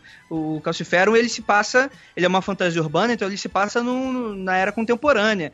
Então, por exemplo, eu poderia encontrar o Rafael na rua se ele existisse, né? Ele não seria um, alguém, um medieval ali 500 anos antes ou um futuro 500 anos depois, né? Então, uhum. o, a própria situação do Cal, né? Ele é um estagiário, uma empresa. Então você vê ali que tem elementos que eu brinco com o clichê do inferno, de demônios, e é aquela coisa da burocracia demoníaca, né? Aquela questão, por que, que demônio usa contrato nos filmes? Você parou pra se perguntar? Ele é o demônio, ele pode explodir tudo, ele pode assumir ali o Obama e clicar no botão de, de destruição global. Mas não, ele tá lá, ele pega o John Milton ali no advogado diabo e faz um contrato, quer assinar um contrato com o cara. Então tu vê que é uma coisa burocrática. Então eu, eu vou pegando um pouquinho desses elementos que eles são realmente clichês, mas eu vou retrabalhando eles de uma forma. Então o Cal ele tá fugido do inferno, então o que, que ele faz? Ele se mescla em uma burocracia que não é dos demônios, é a burocracia dos seres humanos. Então o que, que ele tem? Ele tá trabalhando numa empresa, ele não precisa de um pacto. Ele já tem ali um contrato dele. Sim. Então ele não precisa mais ficar procurando alguém para ficar um contrato. Ele achou uma brecha burocrática ali e tá lá escondidinho ali para ninguém ver. Ele jogou uns feitiços ali de estagiário. Inclusive eu brinco com isso, que eu tenho estagiário que tu nem sabe de onde veio, tu não sabe para onde vai, tu não sabe de quem é, ele responde a quem e, e, e, tá lá. E ninguém quer saber dele, né? Ninguém presta atenção nele. É essa brincadeira da coisa toda, né? Olha aí que Pô, legal. Que massa. É muito bacana isso. E por falar nisso, então, eu queria que você contasse pra gente, antes de encerrar esse bloco e, e jogar o nosso recadalho, eu queria que você contasse, então, a, a pequena. A pequena sinopse do livro, né? Pra, pra gente vender aqui. Cadê a Técnica? Tem o Ticlin aqui, não? Pra gente fazer o... A, a Técnica tá lendo meu livro. Devolve meu Kindle, viada! Me dá aqui, ô! Eu não li ainda! Agora solta o Ticlin e larga o livro, se, se experimente. A hora que eu abrir, se não tiver na página que eu tava, eu te dou uns croques na orelha. Você vai ver, eu dou aqui só um, ó, dedinho pra você, viu, dona Florinda? É, ela joga, joga o ticlin de novo aí, Térica. Ah, muito bem. É, porque a gente precisa vender aqui agora também a, a, a, vontade das pessoas de lerem, né, de comprarem a Calciferum, que está saindo agora, lançamento no dia 17 de setembro, né, a gente vai ter o lançamento oficial na Biblioteca Mário de Andrade, em São Paulo, ali pertinho do metrô Anhangabaú. É, 17 de setembro, sábado agora, a partir da... 17 de setembro, sábado, a partir das duas e meia da tarde em São Paulo. E esse vai ser a, o lançamento e a tarde de autógrafos da versão física do livro, né, Andrei? Exatamente, exatamente. Versão impressa disponível livro, na né? pré-venda para quem não poder comparecer. Ah, já está disponível na pré-venda também, está saindo pela Penumbra Livros, né? É, e eu fiquei sabendo também que no dia do lançamento, dia 17 de setembro, é, já vai ter também, é, é, não sei se no dia ou logo depois, a versão digital vai estar disponível também na loja Kindle na Amazon, é isso? Exatamente, para quem quiser, só pegar pela Amazon. Olha aí, eu já tô com o meu aqui, morram de inveja vocês aí, porque eu já estou. Agora na gravação eu consegui ler aqui pouco, mas a essa altura na publicação provavelmente eu já terei lido o livro todo. Então, cadê o beijinho no ombro aqui para o recalque passar longe? então, que, conta pra gente então uma, uma, breve sinopse do livro, que claro, tá lá na descrição.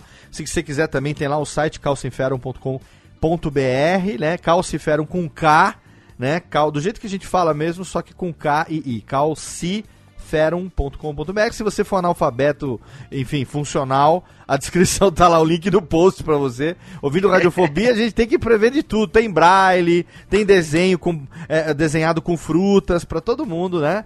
Que, que tem problemas assim de aprendizado poder saber como é que tá lá. Mas enfim, é o nosso universo. E, e aí, tem o, o Rafael o Cal, quem é o estagiário, quem é quem. Faz uma breve sinopse pra gente dentro daquilo que você pode para deixar o gosto do livro sem, é claro, revelar aquilo que a gente vai ler. A gente tem aí o Rafael né? Que não é o mesmo Rafael que grava o Mundo Free com a gente, tá bom, gente? Não é o Jacaúna. Olha aí, o, ja, o Jacaúna no homenagenzinho no livro. Muito bom.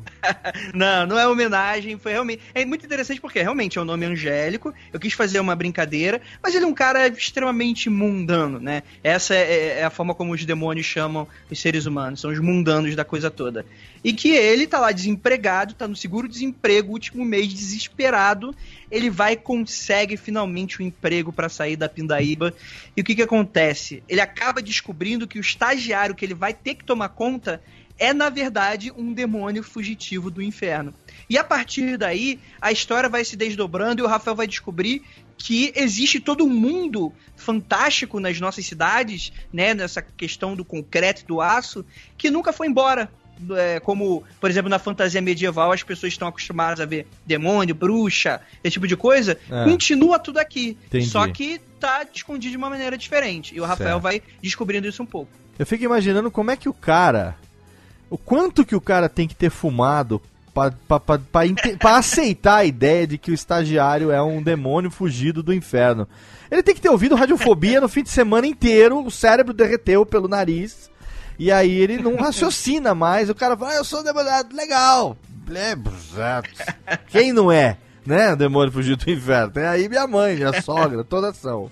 Né? Mas e, e aí o Cal, é, é, ele... Bom, o que mais você pode falar além disso? Só isso? Não pode falar mais nadinha?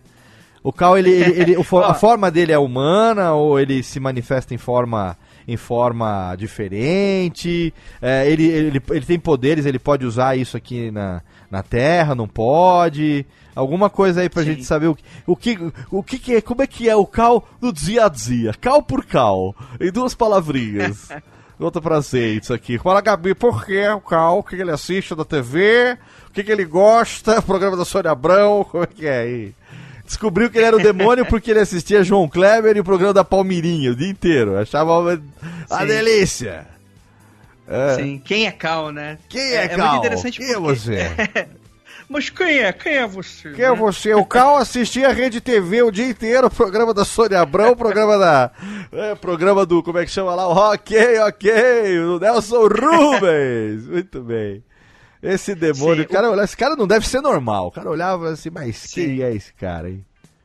Ó, eu vou dizer que o Rafael, ele tem é, pistas, né, provas bem claras durante o livro de que o Cal é um demônio. Então fique, é, é, dá para ficar bem tranquilo com relação a isso, porque o que acontece no livro, né, para não dar muito spoiler, não tem como duvidar dele. Entendi. E aí é muito interessante porque o personagem Cal, ele é talvez dali o personagem mais complexo que a gente tem. O Rafael, ele tá meio que numa jornada de autodescobrimento e descobrindo um mundo novo, né? Então talvez seria aí uma jornada clássica do herói. E o Cal é, é o contrário. Ele tá vindo de, de, de uma jornada ao contrário. Ele já foi e tá voltando. Hum. Então, talvez ele seja o personagem que eu mais tenha gostado de trabalhar, porque ele é, um, ele é um personagem extremamente poderoso, ele é um personagem que ele tem, ele tem marcas de personalidade bem fortes, ele é um cara bem orgulhoso, né? Um demônio bem orgulhoso, até porque ele é um demônio, ele pode fazer praticamente o que ele quiser, né? Com, com algumas regrinhas ali que eu não posso falar agora, o pessoal que tá lendo o livro ele vai descobrir. E que ele tem ali que aturar o Rafael, porque eles têm que fazer um contrato, Léo. Porque, afinal de contas, o, depois que o Rafael descobre o que o Cal é, depois de tudo isso, eles acabam tendo que trabalhar juntos para se manter ali. Ah. No final das contas, o Rafael. Ele não quer, ele não quer participar de nada daquilo, ele não quer saber de bruxa, de mago. Ele quer só trabalhar e ganhar o salário dele e pagar o aluguel. E o Cal pelo contrário, ele, ele tá lá, mas ele tá quietinho. Então ele quer fazer as coisas dele, só que ele quer fazer na encolha, porque ele tá sendo caçado também no Entendi, inferno. Então é. os dois meio que tem que trabalhar juntos pra dar certo para todo mundo. Senão Aí vai dar ruim. É como diria Coronel Fábio, taxa do eu sei, né? É a taxa do eu sei. Pra, pra que rir, tem que fazer rir. Não é verdade? 50-50. Agora que eu sei que você, né, matou ali o, o Caveira, porra, 50-50 pra nós aqui. Ô, Thiago Fujiwara, meu Oi. querido Japa. Se você presta atenção, hein? Presta atenção que eu vou te dar uma dica aqui. Eu vou te dar uma dica de ouro. Essa dica é importantíssima. Se você notar lá na Cangaru Turismo que você passa atrás da baia de alguém lá dos seus colegas e sentir um cheiro de enxofre lazarento, pode ser que essa pessoa não necessariamente tenha comido muito ovo na hora do almoço. Só vou falar Há isso. Possibilidades. Você passa na, na cadeira, tem aquele. Pá! Sabe aquele. Pá! De queimado na cadeira, assim? Quando você, o cara levanta e fica aquele. aquele. Que nem no desenho do Toy aquele. Pá! Assim, sabe como é que é? Pode ser que não tenha, por exemplo, né, caído ali um, um um, um farinha, um talco, alguma coisa. Pode ser que ali tenha sido realmente um efeito do enxofre ali, então... Vai, vai, vai ver o Adam Sandler no Diabo Muito Louco, né? Exatamente, exatamente. Olha só, vamos aí agora. Agora fiquei curioso para ler esse livro aqui o mais rápido possível para saber, afinal de contas, como que Rafael descobrirás que Cal é, na verdade, que Kal-El, na verdade, Kal é, na verdade, um demônio disfarçado. Eu vou te falar, hein, ele tem umas limitações, né? Ele é super poderoso, mas ele tem umas limitações. É claro que ele tem. Ele é um estagiário, porra. Ele é o cara que ganha menos naquele departamento. O vale refeição dele é o mais vagabundo de todos. Enquanto todo mundo tá batendo ali um quilão, ele tá comendo aquele misto quente lazarento no almoço, porque é o que dá pro vale refeição dele. Ô, Léo, é. pelo menos o café vem quentinho na mão dele, né? é. Ele pelo menos pega o café frio e ele dá aquela pensada e o café esquenta, né? Olha aí, olha, ser demônio tem suas vantagens. O cara não precisa de micro-ondas para aquecer a malmita. Não é verdade? Ele comprou. Olha só que vantagem de você ser um demônio é, do, do fogo, dos calciferos. Você compra um misto frio, entendeu? E, na verdade, você acaba comendo o misto quente pelo preço do misto frio. Você esquenta, no, você esquenta, como diria Eric Jacan, você esquenta nas próprias mãos. Né? Você esquenta nas próprias tem mãos. Tem suas vantagens também. Tem suas vantagens. Você faz um miojo em menos de 3 minutos. Olha só, você hum. enfia o dedo assim, está pronto. Olha só que vantagem, hein? Fenomenal. Depende da potência. É, se bem que, cara, comer miojo é coisa pra demônio mesmo. Que... Miojo, não, miojo ainda vai, mas o. Estagiário, Léo. Não, não, miojo ainda Meu vai. Merece. Miojo ainda vai. Foda mesmo é Cap Noodles. Aquilo ali, cara, eu vou te falar. Olha só, Tênica. Excelente o papo. Tô curiosíssimo agora para terminar de ler calciferam. Vamos pro nosso recadinho, é claro, de bloco de recadalhos aqui, mas rapidamente a gente já tá de volta, porque a gente tem mais um bloco e tem muito mais. Andrei Fernandes e seu calciferam hoje aqui no Radiofobia, aliás. Radiofobia. Radiofobia. Radiofobia. Radiofobia. Radiofobia.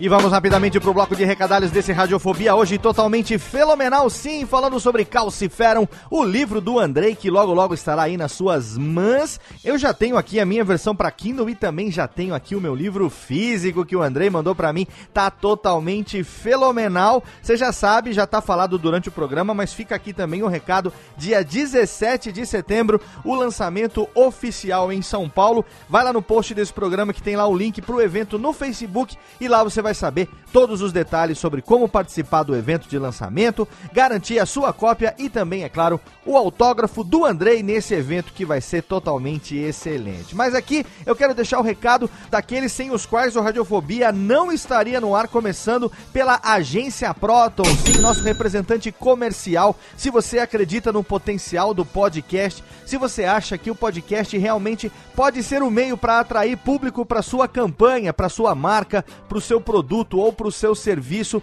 entra em contato lá em agenciaprotons.com.br. Além dos podcasts do Radiofobia, a Agência Protons representa uma gama de outros podcasts e com certeza vai poder ajudar você a montar uma campanha vencedora em podcasts. Acredite, porque essa mídia tem sim muito potencial. Como os nossos amigos de hospedagem que acreditam na gente e estão conosco aí desde 2010, ajudando o Radiofobia A estar no ar semanalmente toda segunda-feira para você. E é claro, você pode fazer o seu download a qualquer momento, 24 horas por dia, 7 dias por semana. Graças primeiro a HostGator, um dos melhores serviços de hospedagem do mundo, também aqui no Brasil, com planos que cabem no seu bolso. Você pode contratar um servidor compartilhado, um VPS ou mesmo um servidor dedicado, como no caso do Radiofobia, e garantir aí a hospedagem do seu site, do seu blog, para que você possa publicar os seus podcasts sem preocupação nenhuma. Agora, para hospedar os arquivos MP3, os episódios do seu podcast,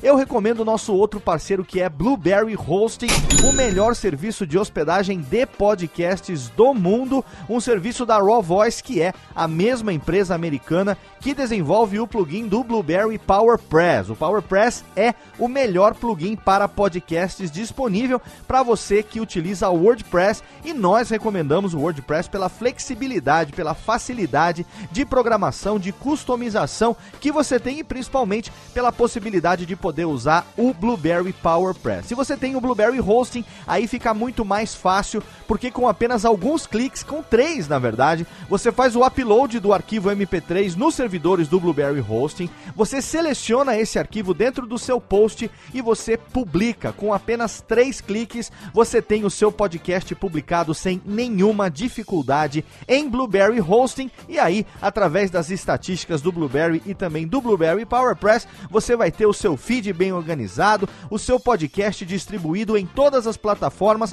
para que você possa alcançar a maior quantidade de público possível, a maior audiência possível. Então, eu recomendo para você hospedar o seu site em HostGator e os seus episódios de podcast em Blueberry Hosting. Agora sim, aumenta o som porque tem mais metade do nosso papo com o Andrei para você entender melhor sobre a obra, aquela que com certeza vai ser o novo sucesso de literatura fantástica do Brasil, Calciferum, Demônios, Bruxas e Vagantes-lhes. Radiofobia! Radiofobia! Piripiri, tamo de volta nos Radiofobia. Tamo de volta com os calciferos. Tem muito demônio. Vai, estagiário, vamos! One, two, three, do you? Tamo de volta, tamo de volta aqui no Rádio Fodas, hoje totalmente fenomenal, trazendo mais um programa da nossa série literária, hoje com ninguém menos do que Andrei Fernandes, o nosso amigão, lançando Calciferum, exatamente, o primeiro livro de... Ô, Andrei, você já pode adiantar se será o primeiro de uma trilogia, o primeiro de dois, o primeiro de é, J.K. Rowling, o primeiro de oito. Você já tem ideia de quantos vem por aí? Ou o fato de escrever livro 1 um é só para deixar aberta possibilidades? Seria excelente se a grande piada interna fosse que só tivesse um livro e tava lá, livro 1, um, só pra nego ficar procurando a continuação e nunca Sim. ver, né? É que faltou, Mas, faltou ó, dois pontos, do né? ano, Faltou do dois pontos na hora da capa, livro, dois pontos. Um. Faltou dois pontos, né? É. Excelente. Mas ó, ó, eu vou te contar, ó, vou te contar um segredo. Não posso falar o que, que eu tenho na cabeça aqui de Tá. quantidade e tal. Mas assim, não é muito, oito, pelo amor de Deus, não, chega. Não, calma, É, vamos é, lá. é. É, mas assim, eu não gosto da ideia de trilogia. Eu sou muito rebelde. Ou é dois ou é quatro. Olha Então, aí. Eu é dois ou quatro. Olha Ao invés aí. de dar o número certo, eu dou dois aí pra você. Dois ou quatro. Fenomenal. Então, dois a gente já sabe que vai ter. Olha aí. Eu, eu não sei se eu sou muito a favor dessa ideia de demônio de quatro, mas. se bem que. Se bem que eu vou te falar. A a essa altura do campeonato, com 42 anos. Eu sou o homem com 16 anos de casamento e eu estou muito bem, obrigado, com minha senhora, que é uma teteia, né? Mesmo quase com os 40 anos, está totalmente no pitel. Mas quando eu era jovem, na fase do, do urubu, que eu já vivi, eu digo pra você que eu já vi muitos demônios de quatro, sim. Eu pra você que eu, eu é, deve ser isso aí, a Bafe the Case, porque eu não quero criar polêmica nesse programa. Olha só. Enquanto não soltar enxofre, tá Enquanto, né? enquanto não esquentar o, o noodle com a mão, tá muito bem. Tá tudo, tamo em casa, tamo em casa. Ô Andrei, eu quero começar esse nosso bloco aqui falando sobre a criação do livro como produto propriamente dito, né? Uhum. É um ponto que a gente aborda sempre que a gente conversa com nossos amigos que são é, escritores. Eu mesmo passei por essa experiência. No meu caso, eu, eu, eu, eu ainda vou escrever o meu romance, né? Eu, eu tenho ainda para mim esse objetivo, eu tenho a estrutura da história, eu tenho os personagens. O que falta para mim ainda é tempo e a cara de pau de sentar e fazer acontecer. Eu ainda quero que isso aconteça. Mas eu tive a experiência de escrever um livro técnico e tive a sorte de ter uma editora. Na verdade, eu nem digo que é, é, eu é, tive a sorte de encontrar uma editora, porque o convite para escrever o livro veio do Lúcio, veio da Marsupial, né, que tinha a uhum. proposta, depois de ter lançado o videocast Guia Básico com o Pablo Peixoto, é, já tinha lançado também o Reflexões sobre o podcast. O Lúcio quis lançar também o podcast Guia Básico, e aí Segundo ele, a escolha natural, por trabalhar hoje com isso, por ser a pessoa que ele conhece mais envolvida com essa parte didática, graças ao curso que eu tenho, graças ao Alotênica e as palestras e tudo mais, foi que eu fizesse isso e aí veio o convite da editora. Então, é, é, por ser um livro técnico, a estrutura de organizar tudo, já tendo a editora, né? Eu só tive que lidar com prazo, e aí na hora de estruturar, eu é, é, é chamei o Thiago Miro para me ajudar, foi daí que o Miro começou a trabalhar comigo. Então, assim, foi uma experiência é, difícil, assim, em termos de criação, é um processo complicado, mas eu não posso reclamar de nada, porque tudo foi muito facilitado pela editora, pela estrutura, pelo convite, pela ideia. O que é totalmente ponto fora da curva na realidade literária que a gente tem hoje de tantas pessoas querendo escrever. Uhum. É, e a gente tem aí uma, uma, uma, realidade que é um mercado que uh, essa linha, essa linha é, editorial de fantasia, ela já deixou de estar em ascensão, eu acho que até eu posso cometer aqui um pecado de dizer que nós estamos aí é, no limiar da saturação, talvez, não sei. Pelo menos é, por parte dos leitores, não, porque eu sei que os leitores realmente se interessam, eles consomem e consomem de tudo. Eu, por exemplo, leio é, o seu livro, leio Caldela com o Ruff Gunner, leio Solano, leio o Spore, é, enfim, não li ainda, nunca li nenhum livro do Dracon, nunca li nenhum livro do Vianco essa coisa de dragões talvez eu goste, mas vampiro não é muito uh, algo que me interessaria. Então assim, eu gosto de ter opções, gosto de ter escolhas. Mas para quem trabalha é, é, é, com isso como editoras, né, é difícil fazer o filtro do que é bom do que não é, né? Então muita gente quer ser jogador de futebol, muita menina quer ser modelo, muito cara quer ser escritor. Hoje em dia muita gente quer ser youtuber, quer ser gamer, né? Jogar e ganhar dinheiro, outro quer fazer vídeo e ganhar dinheiro. E escrever, acho que é um sonho de muita gente há muito tempo. Então, essa experiência da criação do livro físico. Como que foi? Uhum. Você escreveu ele primeiro para depois batalhar talvez uma auto autopublicação? Você pensava nisso no começo? Aí veio a campanha de crowdfunding no Catarse. Conta pra gente é, como foi a, do momento que você resolveu que você tinha a ideia, você tinha a história, e aí falou, não, eu preciso transformar isso num livro físico, eu quero que isso chegue na mão é, das pessoas, não só do meu ciclo de amigos, eu quero que a pessoa possa um dia chegar numa banca ou numa loja digital, como a loja Kindle, e comprar o meu livro. Como foi? Quando eu decidi que o, o livro ele estava pronto, ele estava ali a, a vias de ser pronto, eu pensei muito o que, que eu ia fazer com ele, né? Porque é, é, é muito complicado quando você, é, principalmente é jovem, né? É, as suas experiências talvez não sejam tantas, né? Quanto alguém que está lá 40, 50 anos de idade ali de escrita.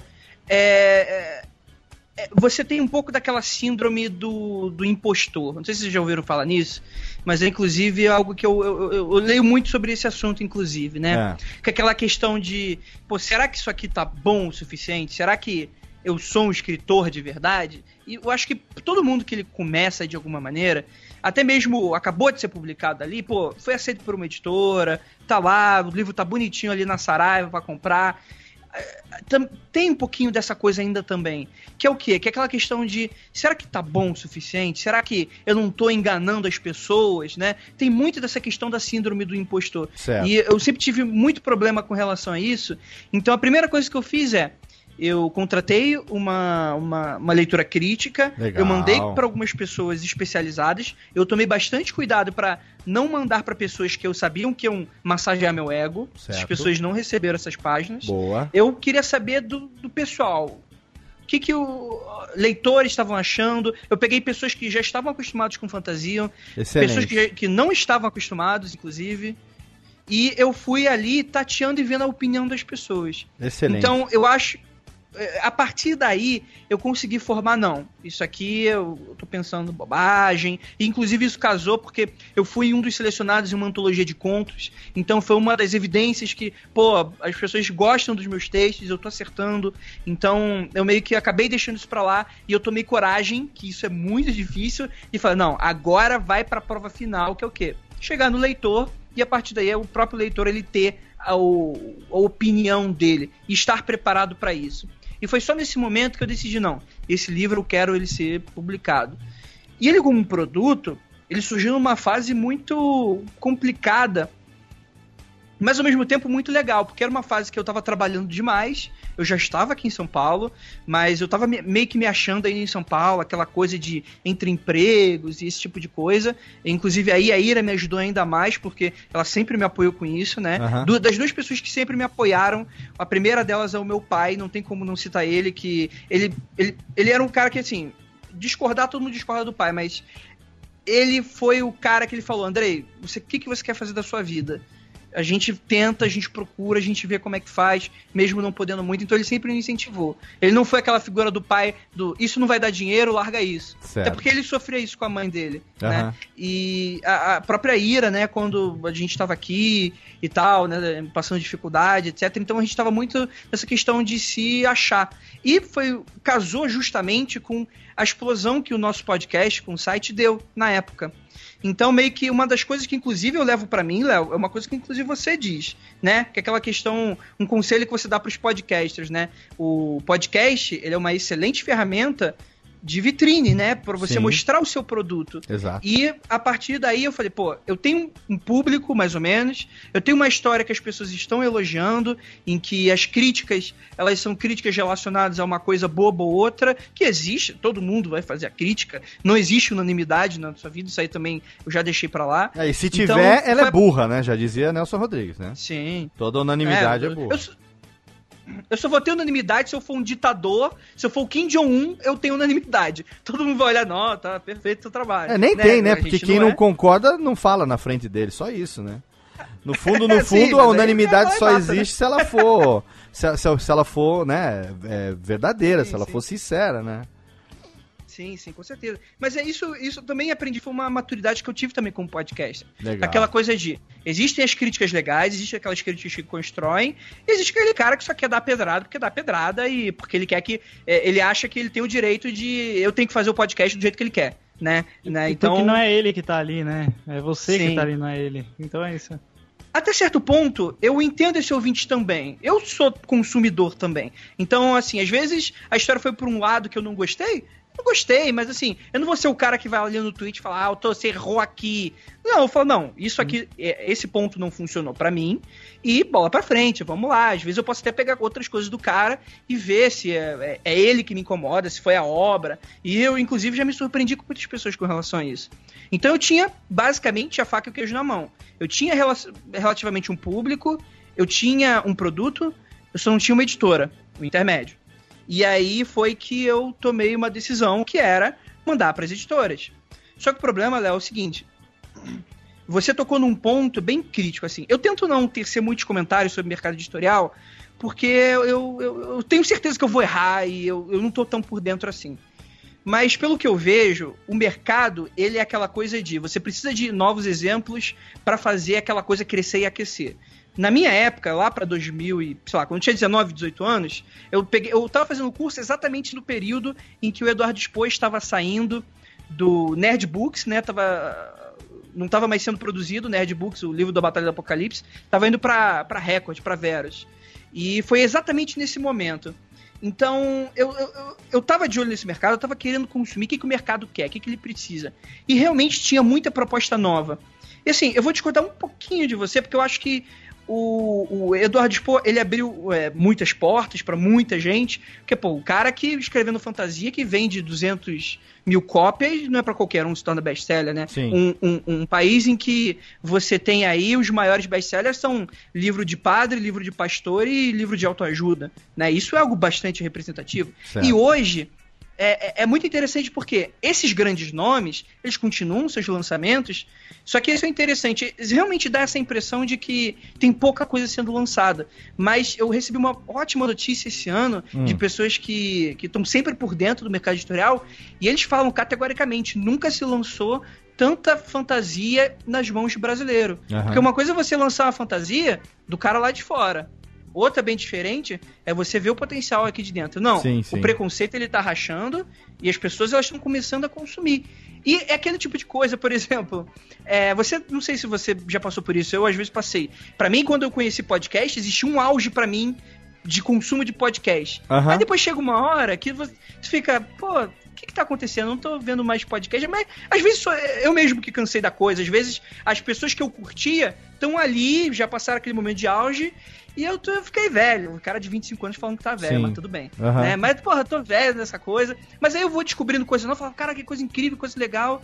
E aí eu descubro que hoje em dia tem podcast para praticamente tudo e um bando de coisa legal. Sim. Então, assim, é, eu tento não tecer muitos comentários, mas eu sempre tento lidar ali o que, que tá acontecendo no mercado. Os demônios, né, no meu caso, eu tive uma sorte que ninguém lançou nada de demônio para alguém chegar e falar: Não, Andrei, você tá copiando o Dan Brown. Não, tipo, teve, teve é, moda de anjo, teve moda de vampiro com crepúsculo, teve moda de, enfim, dessas ficções de.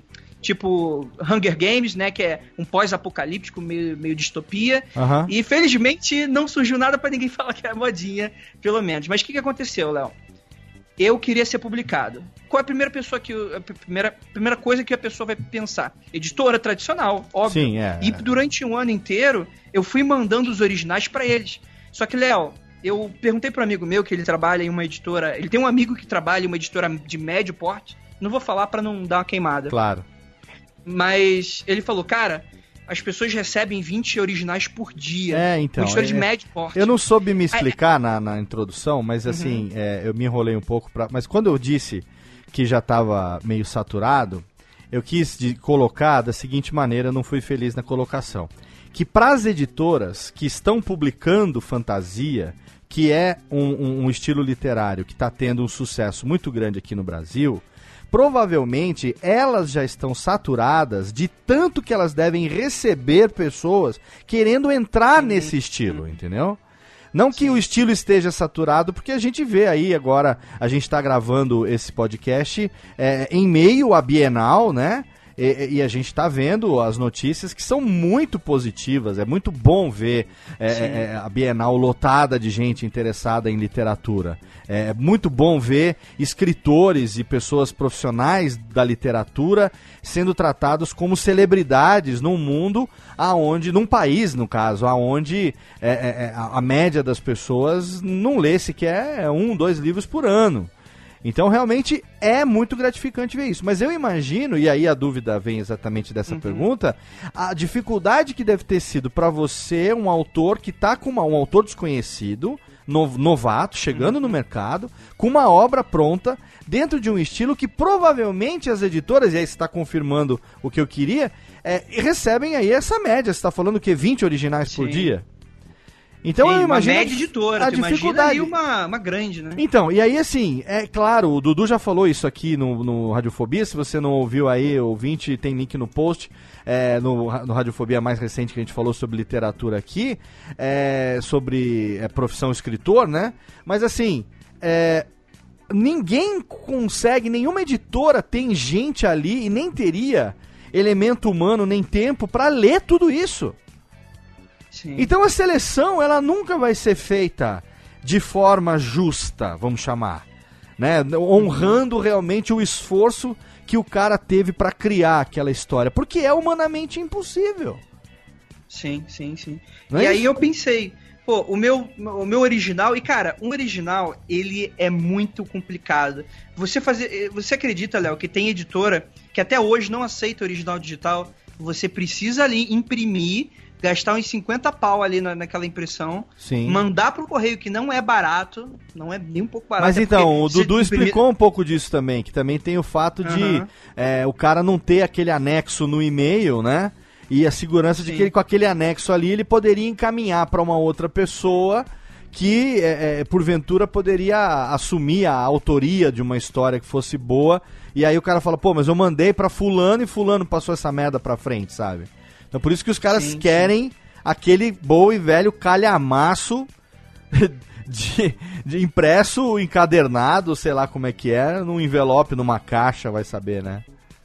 Dependendo do Uhum. E tamanho. aí, pô, aí cada original pra cada não que você recebeu, tu gastou ali 70 reais. Exatamente. Muitas vezes, se você não for um cara que tá ali eh, bancado pelo pai, que tem uma situação boa, enfim, ganha bem pra isso, cara, você imagina mandar várias vezes para as editoras, fazer É. aquele trabalho de pesquisa. Então, depois de um ano, eu, eu fiz um teste pra mim. Eu não fui igual louco fazer crowdfunding. Eu, eu tirei um ano pra mim, pra eu testar esse método Legal. não não deu em nada. Eu recebi um outro não, outros nem se deram o trabalho de responder. Sim. Beleza. E aí juntou dessa coisa de eu começar a estudar mais o mercado. Então eu percebi que o fluxo de lançamentos ele era grande, ele estava crescendo cada vez mais. Mas o que estava acontecendo então, né? E aí que eu percebi que as, o, o, o que estava acontecendo é que o método de escolha do que, que vai ser lançado estava ocorrendo de maneira um pouco diferente do que a gente estava acostumado de maneira tradicional. Certo. Ao invés da pessoa esperar na, na sala do editor lá, o editor lá bonzão fumando charuto, já chega- pega a secretária, chegou a 20 originais aqui pra você, o cara vai lá e lê tudo, o que, que ele faz? É, não tem charuto nessa minha realidade, É, né? não tem. Fantasi- fantasiosa. Sim. Mas o que, que ele faz? Ele tá de olho. Ele tá de olho aonde? Ele tá de olho em crowdfunding, ele tá de olho em Wattpad, ele tá de olho nas pessoas que elas já têm um certo público, que elas já estão trabalhando há muito tempo. Aham. Não só porque, enfim, vai ser algo monetariamente mais fácil. Não é só por isso. É por uma questão de, será que o trabalho daquela pessoa é sério? Será que ele não é um maluco que tá vendendo o próximo Harry Potter e aí quando eu colocar esse cara na Saraiva, ele vai dar mais problema do que ajudar a editora? Né? Sim, sim. Então rola muito disso também. Muita gente nova, muita gente aprendendo. E o próprio mercado ele tá se aprendendo também. Isso é questão dos livros digitais, a internet como forma de comunicação. Tudo isso está sendo muito novo. E as editoras, elas são tradicionais, sim. Tem editoras mais novas que estão mudando um pouquinho a mentalidade, mas tem editoras que são até grandes, são famosas, mas estão ali. Você pega a rede social, não faz muita coisa interessante, apostam ali no velho jornal, o que não é nem um pouco errado, mas as pessoas, elas aos, pouquinhos, elas estão indo cada vez mais olhando o que está dando certo, o que está acontecendo. Então, Certo. depois de um ano, eu falei, não, eu tenho que provar para as pessoas que esse material é bom e que as pessoas estão dispostas, eu estou acertando. E foi a partir daí que, com a ajuda da Era Croft, a gente montou aí o crowdfunding. Ela com a parte do marketing digital, eu com a parte da lógica da, da campanha de, da plataforma em si. Aham. E a campanha foi um sucesso, a gente acompanhou ela desde o começo. É, foi muito legal ver, assim, a, a- a meta ser batida e, e isso é muito bacana, né? Quando você faz uma campanha realmente que tem, aí mostrou, a- a- enfim, o quanto que os ouvintes do Mundo Freak, o quanto que as pessoas que te acompanham é, respeitam você como profissional, gostam do teu trabalho. É, enfim, os amigos. Não, não, não foi assim, os amigos é, fazendo um favor pro Andrei, sabe? Foi realmente as pessoas que acreditam Sim. que você produz um conteúdo de qualidade e que, né, de uma pessoa que produz um conteúdo já de qualidade, só poderia vir uma outra coisa também de qualidade e numa área que todo mundo gosta muito, que é a área literária, né? Então, é, foi muito bacana ver as metas originais sendo batidas, foi muito bacana ver você construindo metas adicionais, né? É, isso tudo foi muito legal, assim. E, e aí, é, é, a minha pergunta: quando você fez a campanha de crowdfunding, primeiro, você imaginava que fosse ser o sucesso que foi? E segundo, você estava pensando em publicar de que maneira quando criou a campanha? é, eu tenho uma pequena anedota, uma pequena historieta, que é o seguinte, para demonstrar... Uma pequena cantante. Campanha... Na linguagem radioalfabética, é uma pequena cantante, por favor, uma pequena cantante. uma pequena cantante que eu Sim. demonstre como é que foi o sucesso, né? Sem estar tá me gabando, eu agradeço muito que É, é gambá, viu? Sem querer me gambar, tô te corrigindo. Né? Sem querer me gambar, eu tenho uma... Sem querer me gambar, eu tenho uma pequena cantante. É, é, é, muito interessante que a história é a seguinte: eu é. tava muito ansioso, eu tava tão ansioso, eu tinha preparado tudo. Faltava três dias pra, pra sei lá, dois dias para lançar a campanha. Era o nascimento lá, de um filho, né, cara? Era um parto, né? Eu, eu tava, e eu tenho que pedir desculpa pra Ira, cara, e pras pessoas que estavam à minha volta, que eu tava insuportável. Eu tava insuportável mesmo, eu pedi desculpa. Galera do WhatsApp, desculpa aí, eu escrevia. Daqui nos próximos dias eu vou ficar insuportável. Me desculpa, continue me amando. Porque eu realmente fiquei muito chato, porque eu tava muito desesperado, tentando saber o que, que ia acontecer. Uh. Inclusive, eu preparei uma série de posts no Facebook, né? A Ira é Xoxomídia, né? Famosa uh -huh. E eu, eu sou designer, né? E eu fui lá montando que ela ia dando a ideia. Eu, sei lá, eu montei material para duas semanas. Tem, tinha vários posts. Cara, e a campanha foi tão sensacional que a gente atingiu metade da meta em três dias. A gente, Sim, a, gente, é. a gente tem 60 dias de campanha, em três dias a gente bateu 50%. Sim. E, a, e a, e a cantante engraçada nesse caso é que esse, esse meu material eu tive que jogar muita coisa fora. E assim, eu, eu falo isso com um certo pesar, mas é claro que de brincadeira, porque é, é, muito gratificante você ver que deu certo. Mas aquela coisa que deu tanto trabalho fazer aqueles posts, e eu tive que, tipo, era um post tipo, yes, atingimos 10%, yes, atingimos 20%. Olha e, aí, tipo, ó. no terceiro dia, pá, 50%. Meu Deus é, do céu. Então, você sabe, da, você conhece a humildade do cara por esse tipo de coisa, entendeu?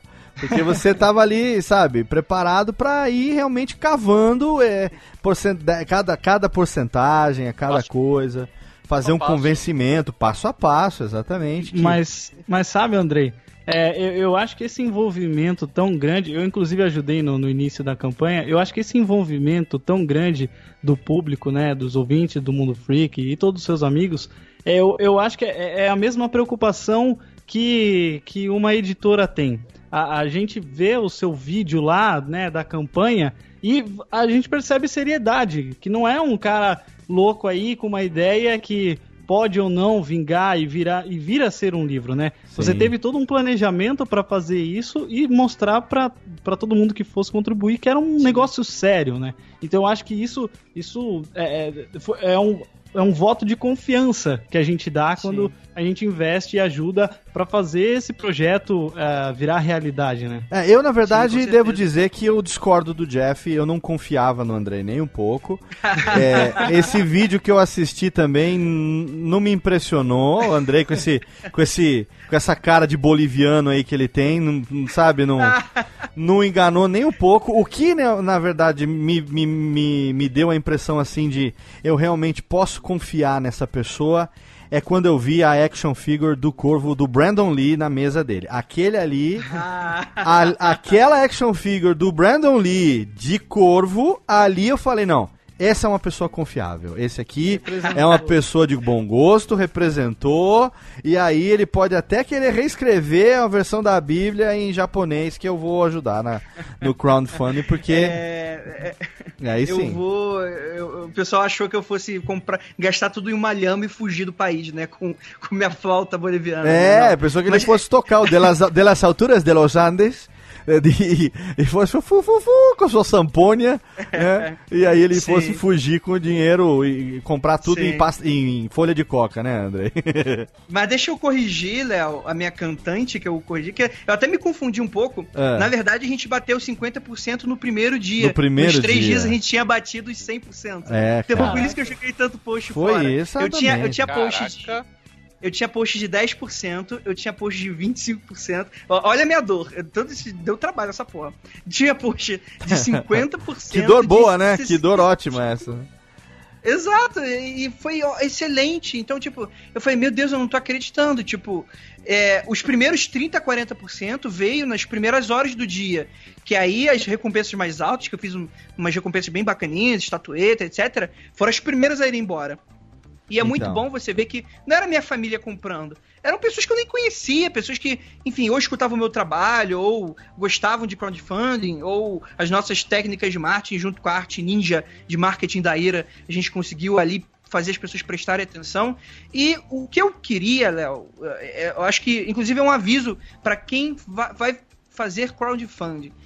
Isso não é dinheiro. Crowdfunding não é dinheiro fácil. A gente teve aí um grande exemplo bem recente sobre essa questão de que não é simplesmente se jogar a campanha e tá tudo certo, você tem um nome tá tudo certo. Uhum. As pessoas realmente precisam olhar para aquela campanha, primeiro, notar a sua necessidade, a sua, a sua, você precisa ser transparente, né? Você precisa, a pessoa precisa sentir que você está precisando realmente daquele dinheiro para fazer aquilo, né? Você precisa transmitir uma confiança e a sua proposta tem que ser é, aí talvez não seja tão mídia falar isso, mas tem que ser realmente boa o suficiente para você conquistar ali e, é, e, o objetivo é a pessoa fazer ali a compra da recompensa, o apoio, enfim. Porque quando a gente está lidando com dinheiro, uma coisa é o cara baixar o podcast de graça. Sim. Outra coisa bem diferente é o cara investir um dinheiro em alguém que até o momento estava lançando o primeiro livro. Sim, sim. Né? Então acho que isso tudo é um, um fator fundamental. É, eu concordo totalmente com você e eu devo dizer aqui o seguinte: no último, nos últimos 12 meses, é, eu fui procurado pelas duas maiores plataformas de financiamento coletivo que tem é, atualmente, né? É, procurado assim pelo departamento deles lá de relacionamento, dizendo, olha, somos fulanos e tais e tal, fazemos isso, isso, aquilo.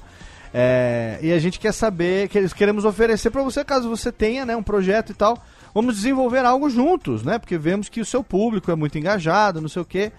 É, e assim, se for uma pessoa é, que tem realmente uma ideia, ok. O que eu acho que não é legal é a pessoa, por exemplo, ver isso do meu lado, por exemplo, ver isso como uma oportunidade de ganhar dinheiro, né? Sim, então, ah, é não, que legal, o pessoal lá, que né, o mais difícil é você conseguir falar com né, as pessoas que, que, que, coordenam esse tipo de projeto, porque geralmente a plataforma é aberta. Você vai lá na plataforma, você cria o seu usuário e você mesmo faz, né? Um, faça você mesmo, né? Quando os desenvolvedores da plataforma procuram você, aí a pessoa que for um pouco menos acostumada com essa, com essa, com esse negócio, é, é, que, que tem aquela, aquela paixão, talvez, ou aquela atração pelo glamour da coisa, do dinheiro fácil, seja lá do que for, o olho brilha e fala: Nossa, Fulano tá me procurando, então eu vou fazer, vamos, eu vou inventar, nem que seja uma coisa que eu nunca pensei, porque isso, entendeu? Pode me dar uma grana extra e tal. E não Sim. é o meu caso. Então, nas duas vezes, eu agradeci com toda a educação do mundo, declinando com a resposta: olha, agradeço muito o contato de vocês, a confiança, acharem que realmente a gente tem potencial para fazer uma coisa juntos, mas eu realmente não tenho nenhum projeto no momento que eu visualizo fazer esse tipo de financiamento coletivo, entendeu? Não, não tenho. Sim. E também não vou criar agora só por isso. Né? Então eu, eu acho muito. Eu colaboro com, com projetos que eu acredito. Recentemente eu colaborei com um projeto que alguém me mandou um link, eu, eu nem lembro uh, direito o que, que era, cara. Eu sei que. Acho que era um músico americano que tem uma doença, queria gravar um CD, um violonista, alguma coisa assim. É, puta, eu gostei muito do som do cara e falei, puta, por, sabe, por 20 dólares, aí 10 dólares, não sei, eu ganho esse CD e, e ajudo o cara a realizar o sonho dele porra, por que não, né? O, a música do cara é boa também. Falei, ah, então eu não tô, eu não tô só ajudando por, por, caridade, eu tô comprando um produto. Então, assim, comprando antecipadamente. Quando eu ajudei, entre aspas, não é que eu ajudei, quando eu contribuí com a campanha do Calciferum, eu já garanti a minha cópia física. Eu tinha a opção Sim. também de garantir alguma premiação junto, algum bônus, algum brinde, alguma coisa assim, se eu tivesse feito uma, uma contribuição maior. Eu não lembro qual foi que eu uhum. fiz lá, mas eu me dava direito a cópia física, mais uma outra coisa e tal, que é suficiente para mim ficar satisfeito em ter contribuído para um negócio que eu acredito que tem mérito e também garantir um produto que eu quero ter na minha estante, que eu quero ler, que eu quero, entendeu? É, manusear, Sim. né? Assim como eu tenho o livro dos meus outros amigos aqui. Poxa vida, eu queria muito ter um livro seu e agora a coisa está acontecendo, né? Então, é, eu deixo isso também reforçando isso que você falou, como também, na verdade, não é tanto um conselho, mas é um pedido, né?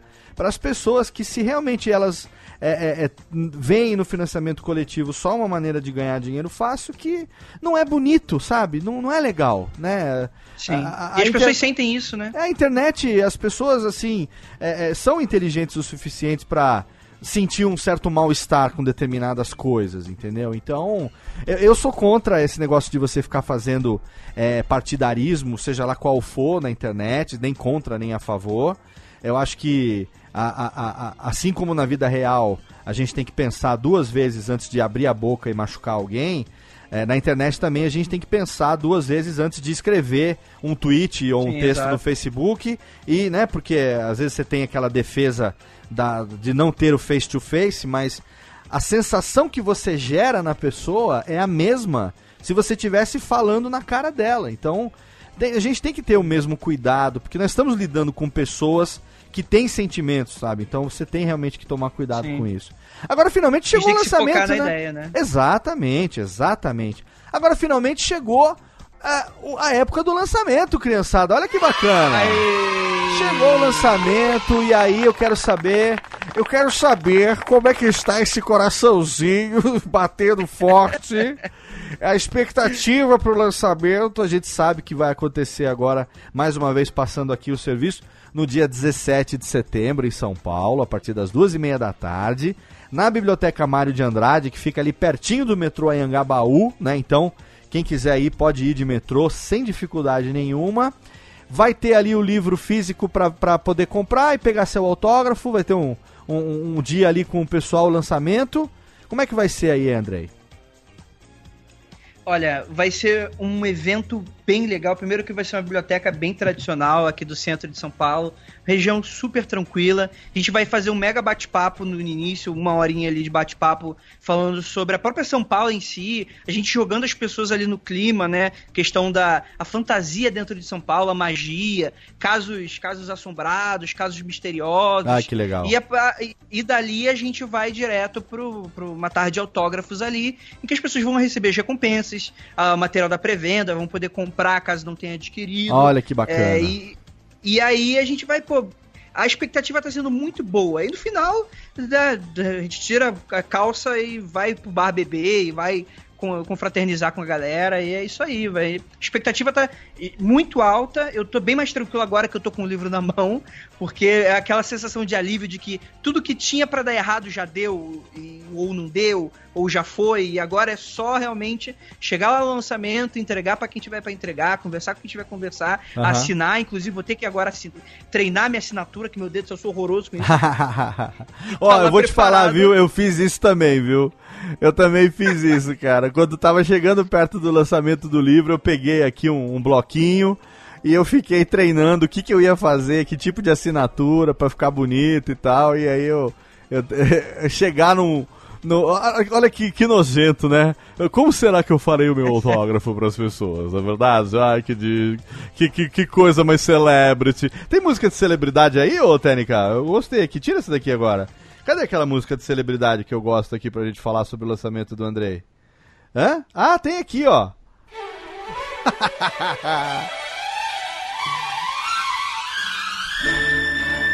A celebridade é sucesso. É um escritor de sucesso. Olha que delícia. Andrei Fernandes. Ele não é boliviano. Parece, mas não é boliviano. Ele não está clandestino costurando camisetas no Braz. Não, não, não. Ele é um carioca que está em São Paulo e ele agora é escritor. Olha que bonito. Olha que bonito. Ele é escritor e fará o lançamento de Calciferum, o seu primeiro livro. Livro 1, um, na verdade. Livro 1 um de pelo menos dois, a gente já sabe, olha que delícia. e nós teremos esse lançamento no sábado, dia 17 de setembro de 2016, na Biblioteca Mário de Andrade, em São Paulo, calciferam demônios, bruxas and vagantes. Olha que chique. Tira o reverb, porque tá nervoso essa merda. Então, estamos... ah, sabe o que eu queria saber antes de, antes de partir para hum. o Jabá, para encerramento e tal? E claro, perguntinha do Thiago, perguntinha do nosso querido Chester.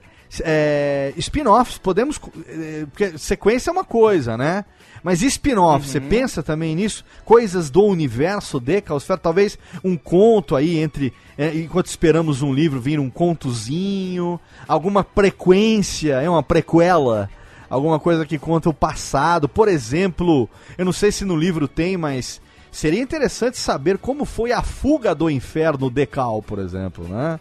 E podemos aí. aguardar algo nesse aspecto também? Conta pra gente aqui no cantinho do rádio.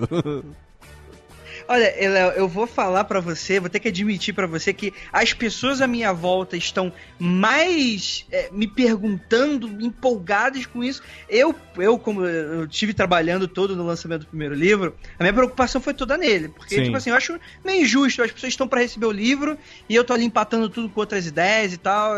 Então eu decidi focar nele para sair tudo certinho, tudo perfeitinho. Uhum. Mas eu vou te dizer, olha, já tem pessoa cobrando é mais coisa do que eles chamam de Andrei Verso, é uma piada interna. Olha o Andrei Verso! que lindo, Andrei Verso. Gostei do Andrei Verso.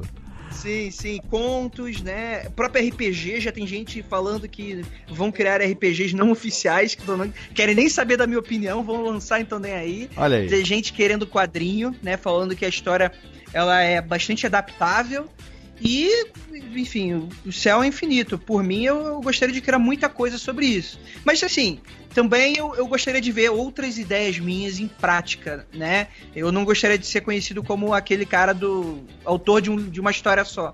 Né, o, é o, o cara do Cavalo de Troia, né? O 15 livro do Cavalo de Troia. Sim, né? Rota Rota Benítez. Tá Rota Rota Benítez. Exato. Foi da ufologia para escrever livro de ficção que ele falava que era verdade, né? É, aquele, aquele ali soube fazer o um mashup dos universos, viu? Nossa senhora. Inclusive, inclusive eu tenho uma ideia. É. é a primeira vez que eu, vou, que eu vou falar isso sendo Radiofobia. Se um jornalista perguntar se, porque jornalista tem às vezes umas perguntas meio cretinas, né? Tipo, Andrei, você você acredita nas coisas que você escreve? Você acredita Nossa. que é real? Eu vou dar de maluco, eu vou falar, sim, com certeza. Inclusive, o Rafael é um amigo meu, é uma biografia, inclusive eu já fui no inferno, voltei. Olha aí, tá vendo e só? E o gato, olhando, olhando nos olhos do gato. Sim, Boris, inclusive, tá lá em casa. E aí você fala, inclusive, vou agora sair daqui para tomar uma pinga ali na esquina da, da esquina do do MASP com Ashtar Shehan, meu grande amigo. Ashtar, eu chamo ele de Ash. E aí, Ash? Ash. Ash Shehan meu grande amigo. É, o grande. Amigo todos, É, e sob a proteção do grande pássaro lá da. lá do nosso querido. A voz de Delirium também. Vamos misturar os universos todos. Mas ouvindo Radiofobia. Excelente. Ouvindo Radiofobia ainda. E eu, e eu fazendo a locução ali no pé do ouvido, assim. Lá, ah, querido, tudo bem? Ai, que Bósnia. Pergunta derradeira. Tem pergunta aí, Japinha? Tenho, tenho sim. Andrei, no ritmo que você está trabalhando agora, quando que o pessoal pode esperar já o segundo livro? Olha, Porque eu sou assim, eu termino um livro, fico desesperado. Ah, é, né? e aí eu já quero eu começo já a procurar na hora. Eu falei, quando que sai o outro? É que eu terminei Stranger Things numa sexta, no sábado eu tava procurando. Segunda temporada. Não, Andrei, você não sabe, cara. Você não sai? sabe. Você não sabe o, o, e o, o Japa. que gostar. Eles ah. podem esperar o que? Uma coisa. Ah, hum. Não, o Japa é aquele cara que escreveu pro Novo Testamento arroba.com.br e tá querendo saber de Jesus quando é que sai a Bíblia 2, que até agora não, nada. Eu falei, porra, eu já li há 40 anos, tô esperando a Bíblia 2 e não saiu ainda. Até agora não voltou. Até agora não veio. Aí disse que respondendo para ele assim: Teremos a versão ilustrada em breve. Sim, As Mas... novas aventuras do Menino Jesus. Né? Exato, exato, Menino Jesus maluquinho. Diga aí, Andrei, quando é, quando é, como é, quando é, quando é, quando é?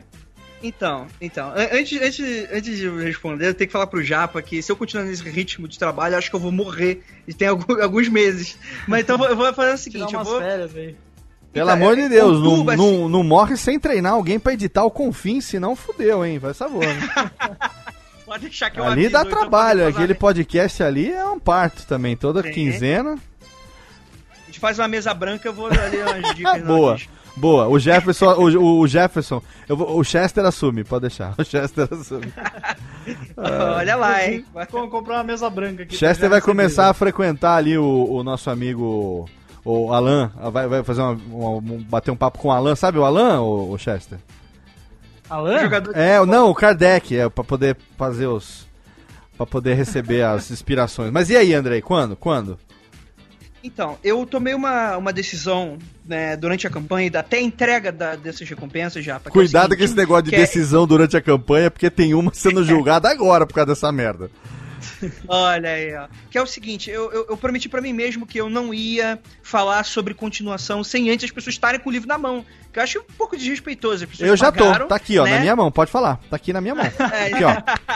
Mas assim, eu vou, eu, vou, eu vou falar que o livro 2 ele já tá sendo trabalhado. Olha aí. É, ele não estaria sendo se eu não tivesse. Ele estaria bem mais morno nessa situação se eu já não tivesse tendo, sofrendo pedidos, né, tão nervosos de outras pessoas que já leram, né, editores, Sim. etc, amigos que estão ali ensegueirados por uma continuação. Então, quer dizer que deu certo, as pessoas estão gostando. Então, a partir daí, eu acho que eu posso pensar em continuação. Então, assim, a continuação eu não posso prometer qualquer tipo de data, mas eu ficaria feliz, ficaria muito feliz se para final de 2017, 2018, eu ter ali algum original pronto para mostrar, para revisar, para tra trabalhar, mas já ter ali conciso um segundo livro. Mas assim, a continuação ah, ela é, é, certa de sair. Se, cara, se ninguém quiser, se não falhar no próximo catarse, se Presta tiver atenção. editora ninguém quiser, eu vou, cara, nem que eu publique os capítulos no Wattpad. Eu Presta acho que eu, eu tenho um compromisso de terminar essa história. Atenção, preste atenção. Esse programa está sendo publicado na segunda-feira, dia 5 de setembro de 2016. E eu, Léo Lopes, estou aqui dizendo que para o, o livro 2, Penumbra Livros estará ao seu lado, não será necessária campanha, não será necessária. O ah. sucesso de lançamento e o sucesso de vendas de Calciferum será estrondosamente tão grande que o segundo vai vir assim. A estrutura que você merecia já desde o primeiro, você vai ter no segundo livro. E quando formos lançar o segundo livro, como eu sei que esse você está dando a honra de nós fazermos aqui no Radiofobia, o primeiro podcast sobre o livro, né? Desde que o lançamento foi, foi combinado, né? Que já foi tudo, tudo acertado. Você falou, não. O primeiro podcast, eu falei, você vai gravar. A primeira coisa que eu falei, Andrei, o livro é seu. Você tem um podcast. Você tem muitos amigos além de mim que são podcasters também. Você vai gravar, já tem agendado algum sobre o livro aí? Falou, não, Léo, não tenho nenhum ainda. Se você quiser, a gente faz. Falei, então eu quero ser o primeiro sobre o livro. Se puder ser perto do lançamento, uma semana, dez dias antes. Não só porque eu quero contribuir para a divulgação também, como seu amigo, como, sabe, pessoa que é, acredita, que confia, que sabe do teu potencial profissional no dia a dia, que gosta de você, amigo pessoal de verdade, mas também confiando no profissional, como também é, como podcaster para poder, enfim, é, dar um, um, boost a mais, é, se é que a nossa audiência vai contribuir minimamente que seja, para que essa divulgação aconteça. Tenho certeza que estaremos juntos muito pouco tempo. Você vai estar aqui contando uma experiência totalmente diferente, tão feliz quanto, tão bem sucedida quanto para o lançamento do segundo livro. Pingue-se o ponto, fecha aspas, e que isso entre, técnica, para os anais da podosfera. Que vamos enfiar no, ra, no entrar para os anais significa tomar no rabicó da podosfera. Estamos aqui literalmente. Viu, Andrei? Tá, tá, tá registrado já aqui. E o sangue de Léo Lopes tem poder, já está tudo. está, já está tudo registrado no, no, no lá no, no mundo do, do, do, dos anjos e demônios estão todos conspirando a favor dessa, dessa bagaça agora já. Vou bater um papo com o capiroto daqui a pouquinho aqui. Vamos ter, vamos ter uma conversa. Ah, e aí você, Chester, pergunta derradeira sobre a Altênica. Obrigado pela palma. Não, não, pode cortar, não falei nada assim. Os, os, anões estão aqui querendo. O que, que é? Anões não estão trabalhando muito hoje? Estão. Lógico que estão. Vocês vão ver aqui o que vai ter pra vocês fazerem daqui a pouco. E você, Chester? Pergunta derradeira. Tenho sim, Léo. É, Andrei, uh, agora que você é, que já estamos aí né, às portas do, do lançamento e você já tá com essa ideia, o pessoal já tá pedindo para você uh, fazer uma continuação. Muita gente acha que agora vai ficar mais fácil para você, né? Porque ah, agora já conseguiu publicar o seu primeiro livro, o caminho já fica mais fácil. Eu já, já talvez acho que pode ser um pouco mais difícil. O que, o que, que você acha? Você acha que fica cada vez mais fácil ou cada vez mais difícil? Porque aí você já tem uma expectativa né, do público lendo o primeiro livro, você tem que uh, suprir essa expectativa. Como seria isso para você? Você acha que é mais fácil ou mais difícil? Eu acho que o caminho das pedras ele foi feito, vai ter muita coisa economizada, muita coisa, muito erro, muita falha que iria me atrasar, não vai mais, porque eu já tenho uhum. uma experiência sobre esse escrita, primeiro lançamento, etc. Eu vou evitar cometer muitos erros. Só que ao mesmo tempo eu imagino que vão ter novos desafios também, porque afinal de contas eu já tenho ali pessoas que já conhecem meu trabalho, já vou ter ali pessoas que já leram a minha história e aí eu vou ter também que não decepcioná-las numa questão de e aí, para onde essa história vai, Andrei? Né? E até mesmo é. ter uma maturidade ali, essa questão de fazer essa história, né? Não é um capítulo enfim, de um desenho animado de que uma nova história. Não, você tem ali uma continuação para onde que isso vai, né? Então você tem ali a questão de não deixar a peteca cair.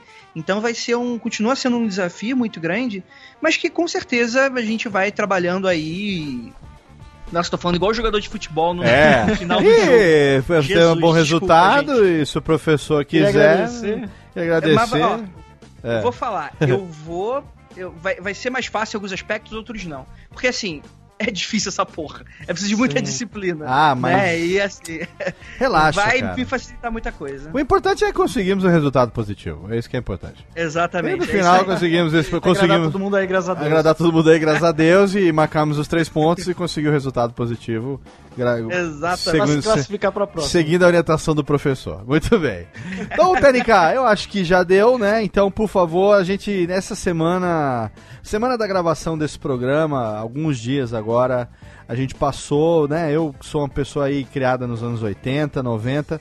Nós perdemos o nosso querido Goulart de Andrade, que pereceu é, com 83 anos de idade. Então eu tomo a liberdade aqui de pedir para a técnica resgatar a nossa trilha. Esse, esse, esse ano nós estamos encerrando o programa com a trilhazinha do Amigo Estou Aqui, lá do Toy Story. Mas vamos resgatar em homenagem ao Gugu, porque né, nosso querido Goulart de Andrade, seu comando da madrugada foi o nosso amigo amigo dos adolescentes dos anos 80, mostrando, né, como é que era Sim. aquelas putaria que era bom a gente assistir de madrugada, aqueles programas que o pai não deixava ver. Não, pai, vou ver o Goulart aqui não, é Goulart de Andrade. Vamos, técnica, por favor, aqui. Essa música, para quem não sabe, é uma música nacional, ela é uma composição do maestro César Camargo Mariano, se chama Blue Moon e ela foi a, a, o tema do Comando da Madrugada. Então, por favor, homenagenzinha pro Goulart, encerramento do Radiofobia de hoje, no melhor astral, porque o Goulart só vai deixar boas lembranças pra gente. Chama o Gugu, Técnica! É, porque a gente é ao som dele, ao som da boa e velha trilhazinha de encerramento, a gente termina mais uma edição do Radiofobia, hoje falando sobre literatura, lançando o livro do Andrei, terminando em alto estilo, e é claro que dia 17 de setembro você vai estar tá lá para comprar Calcifero! Olha que delícia! Exatamente, eu quero agradecer aqui mais uma vez a presença do meu segundo em comando, do copiloto dessa bagaça, ele que está aqui comigo, meu fiel companheiro de todas as horas, diretamente da Detroit paulistana, o menino das fraldas, o menino das mamadeiras, o menino das chuquinha, ninguém menos do que Thiago Fujiwara, o Japiuzes. Valeu, Léo. Boa noite. Boa noite, pessoal. Valeu. E desejando aqui ao Andrei todas as energias positivas, porque eu sei que ele vai arrebentar, vai ficar rico, vai ficar famoso, e aí vai lembrar da gente quando der as festas na mansão Fernandes. Mansão Fernandes, exatamente. Mansão, mansão não, Mansão Fernandes não, porque quem vai mandar lá é a Ira. E a Ira é Croft. Ah, são Croft. Então vai ser Croft Manor. Croft Manor é a mansão da Lara Croft, pô. Lá, eu vou. Croft, Croft eu vou ser o mordomo, filho. É. Muito é o bem. Boris. Muito bem. É o Boris, exatamente. É o Boris. Ô, Tiagão, e quem quiser ir visitar Nova Zelândia, Dubai, destinos eróticos e exóticos, procura você em Cangaru Turismo, exatamente? Exatamente. Quem estiver procurando alguma coisa que foge daquele convencional que o brasileiro está acostumado, de Miami, Europa, fala comigo lá na Cangaru, www.cangaru.com.br. Oh, já tô juntando dinheiro aqui para ano que vem ir para Nova York, só com o dinheiro dos jabá da Cangaru aqui, viu, Tiagão? Então. Oh, ixi, não, eu, eu agora, depois que viu o fim das Olimpíadas, eu tô numa vontade de voltar pra Tóquio, cara. É... Não, mas pra Tóquio nós vamos. Isso. Só que Tóquio é daqui a quatro anos. Eu quero ir pra Nova York ano que tá vem. Eu quero. Juntar uma grana. Eu quero conhecer, que eu não conheço ainda. Eu quero conhecer. Eu vou sozinho, já falei pra Luciana, hein? Eu vou ganhar dinheiro aqui, vou pra Nova York e o Thiago vai fazer uma passagenzinha num preço camarada pra mim lá na Cangaru. E aí eu vou passar uma semana lá comendo hot dog e dormindo no Central Park, porque eu não vou ter dinheiro nem pro hotel. Muito bem.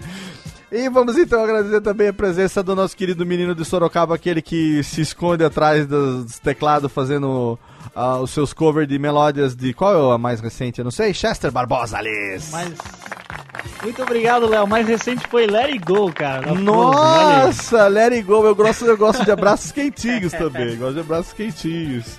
Muito bem, Poxa, Chester. Léo. Valeu, querido. Muito obrigado mais uma cara, vez. Eu eu que agradeço, Jé, por essa oportunidade. Eu gosto muito do, do podcast do André, acompanho ele lá no, no, Mundo Freak há algum tempo e fiquei super feliz de poder ver esse projeto, de, de poder fazer parte, né, a, ajudar aí para que esse projeto virasse uma realidade. Agradeço muito a oportunidade e, Andrei, tenho certeza que vai ser um sucesso, ah, assim como foi um sucesso a campanha, e poderemos ver aí uh, o volume 2 ou até o volume 4 de Calcífero.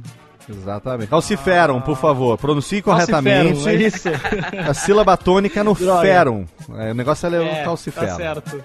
Tá certo. Você vai, você vai ouvir gente falando de todos os tipos diferentes. O importante não Com é certeza. esse. O importante é que você leia e, e, e, divulgue a palavra do inferno para as pessoas. Exatamente. A palavra do demônio para as pessoas é o importante nesse momento.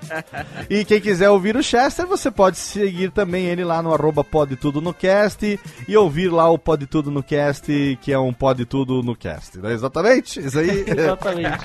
exatamente. E tivemos a presença dele aqui também, diretamente de Mundo Freak. Ele que é meu amigo, estamos aqui diariamente trabalhando juntos é, editando podcasts, mas ele também tem seus projetos pessoais e entre eles está o lançamento do seu livro Calciferum, exatamente o primeiro de já sabemos de dois pelo menos, Demônios, Bruxas and Vagantes. Andrei Fernandes, valeu meu velho, obrigado. Muito obrigado, Léo. Muito obrigado pela sua oportunidade de estar aqui.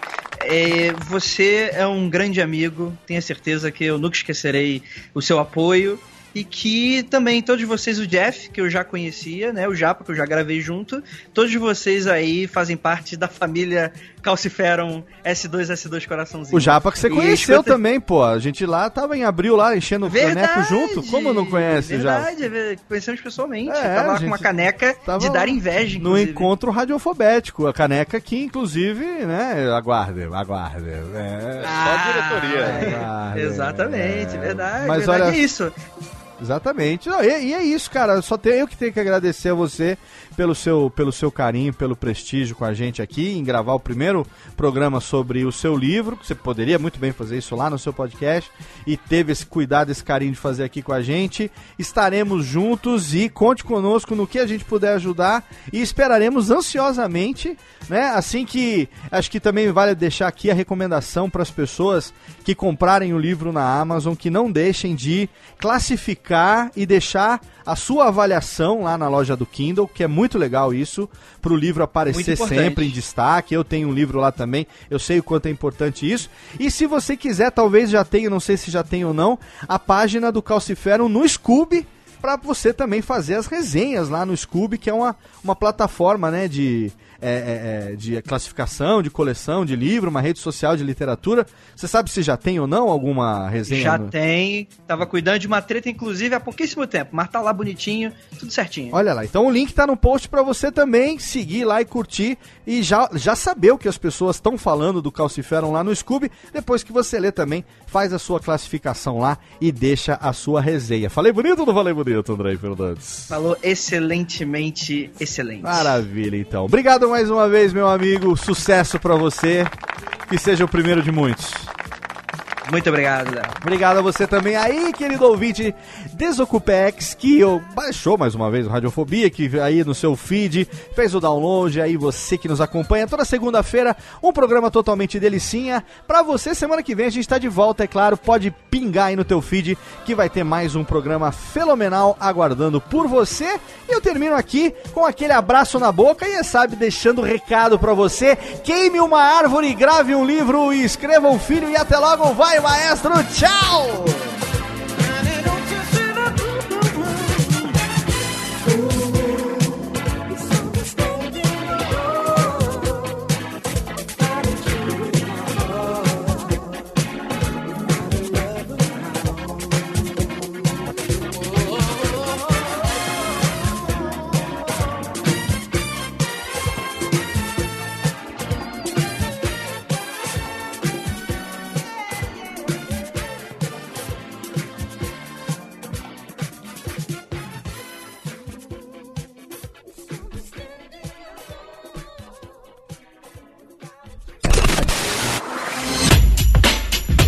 Rádio Fobia. Este podcast foi produzido por Radiofobia, podcast e multimídia. Conheça o podcast Dois Empregos. Tem dois empregos. O podcast do trabalhador brasileiro. Sabe aquela história absurda que aconteceu no trabalho e você contava só no bar? Pois é, a gente conta para todo mundo no Dois Empregos. Sigilo garantido. As histórias mais engraçadas e desgraçadas enviadas por trabalhadores do Brasil e do mundo. Saiba os bastidores de quem trabalha na Faria Lima, no SAMU, em um call center, chão de fábrica e até na NASA. Toda semana um novo episódio. Dois, Dois empregos. empregos no seu app de podcast favorito.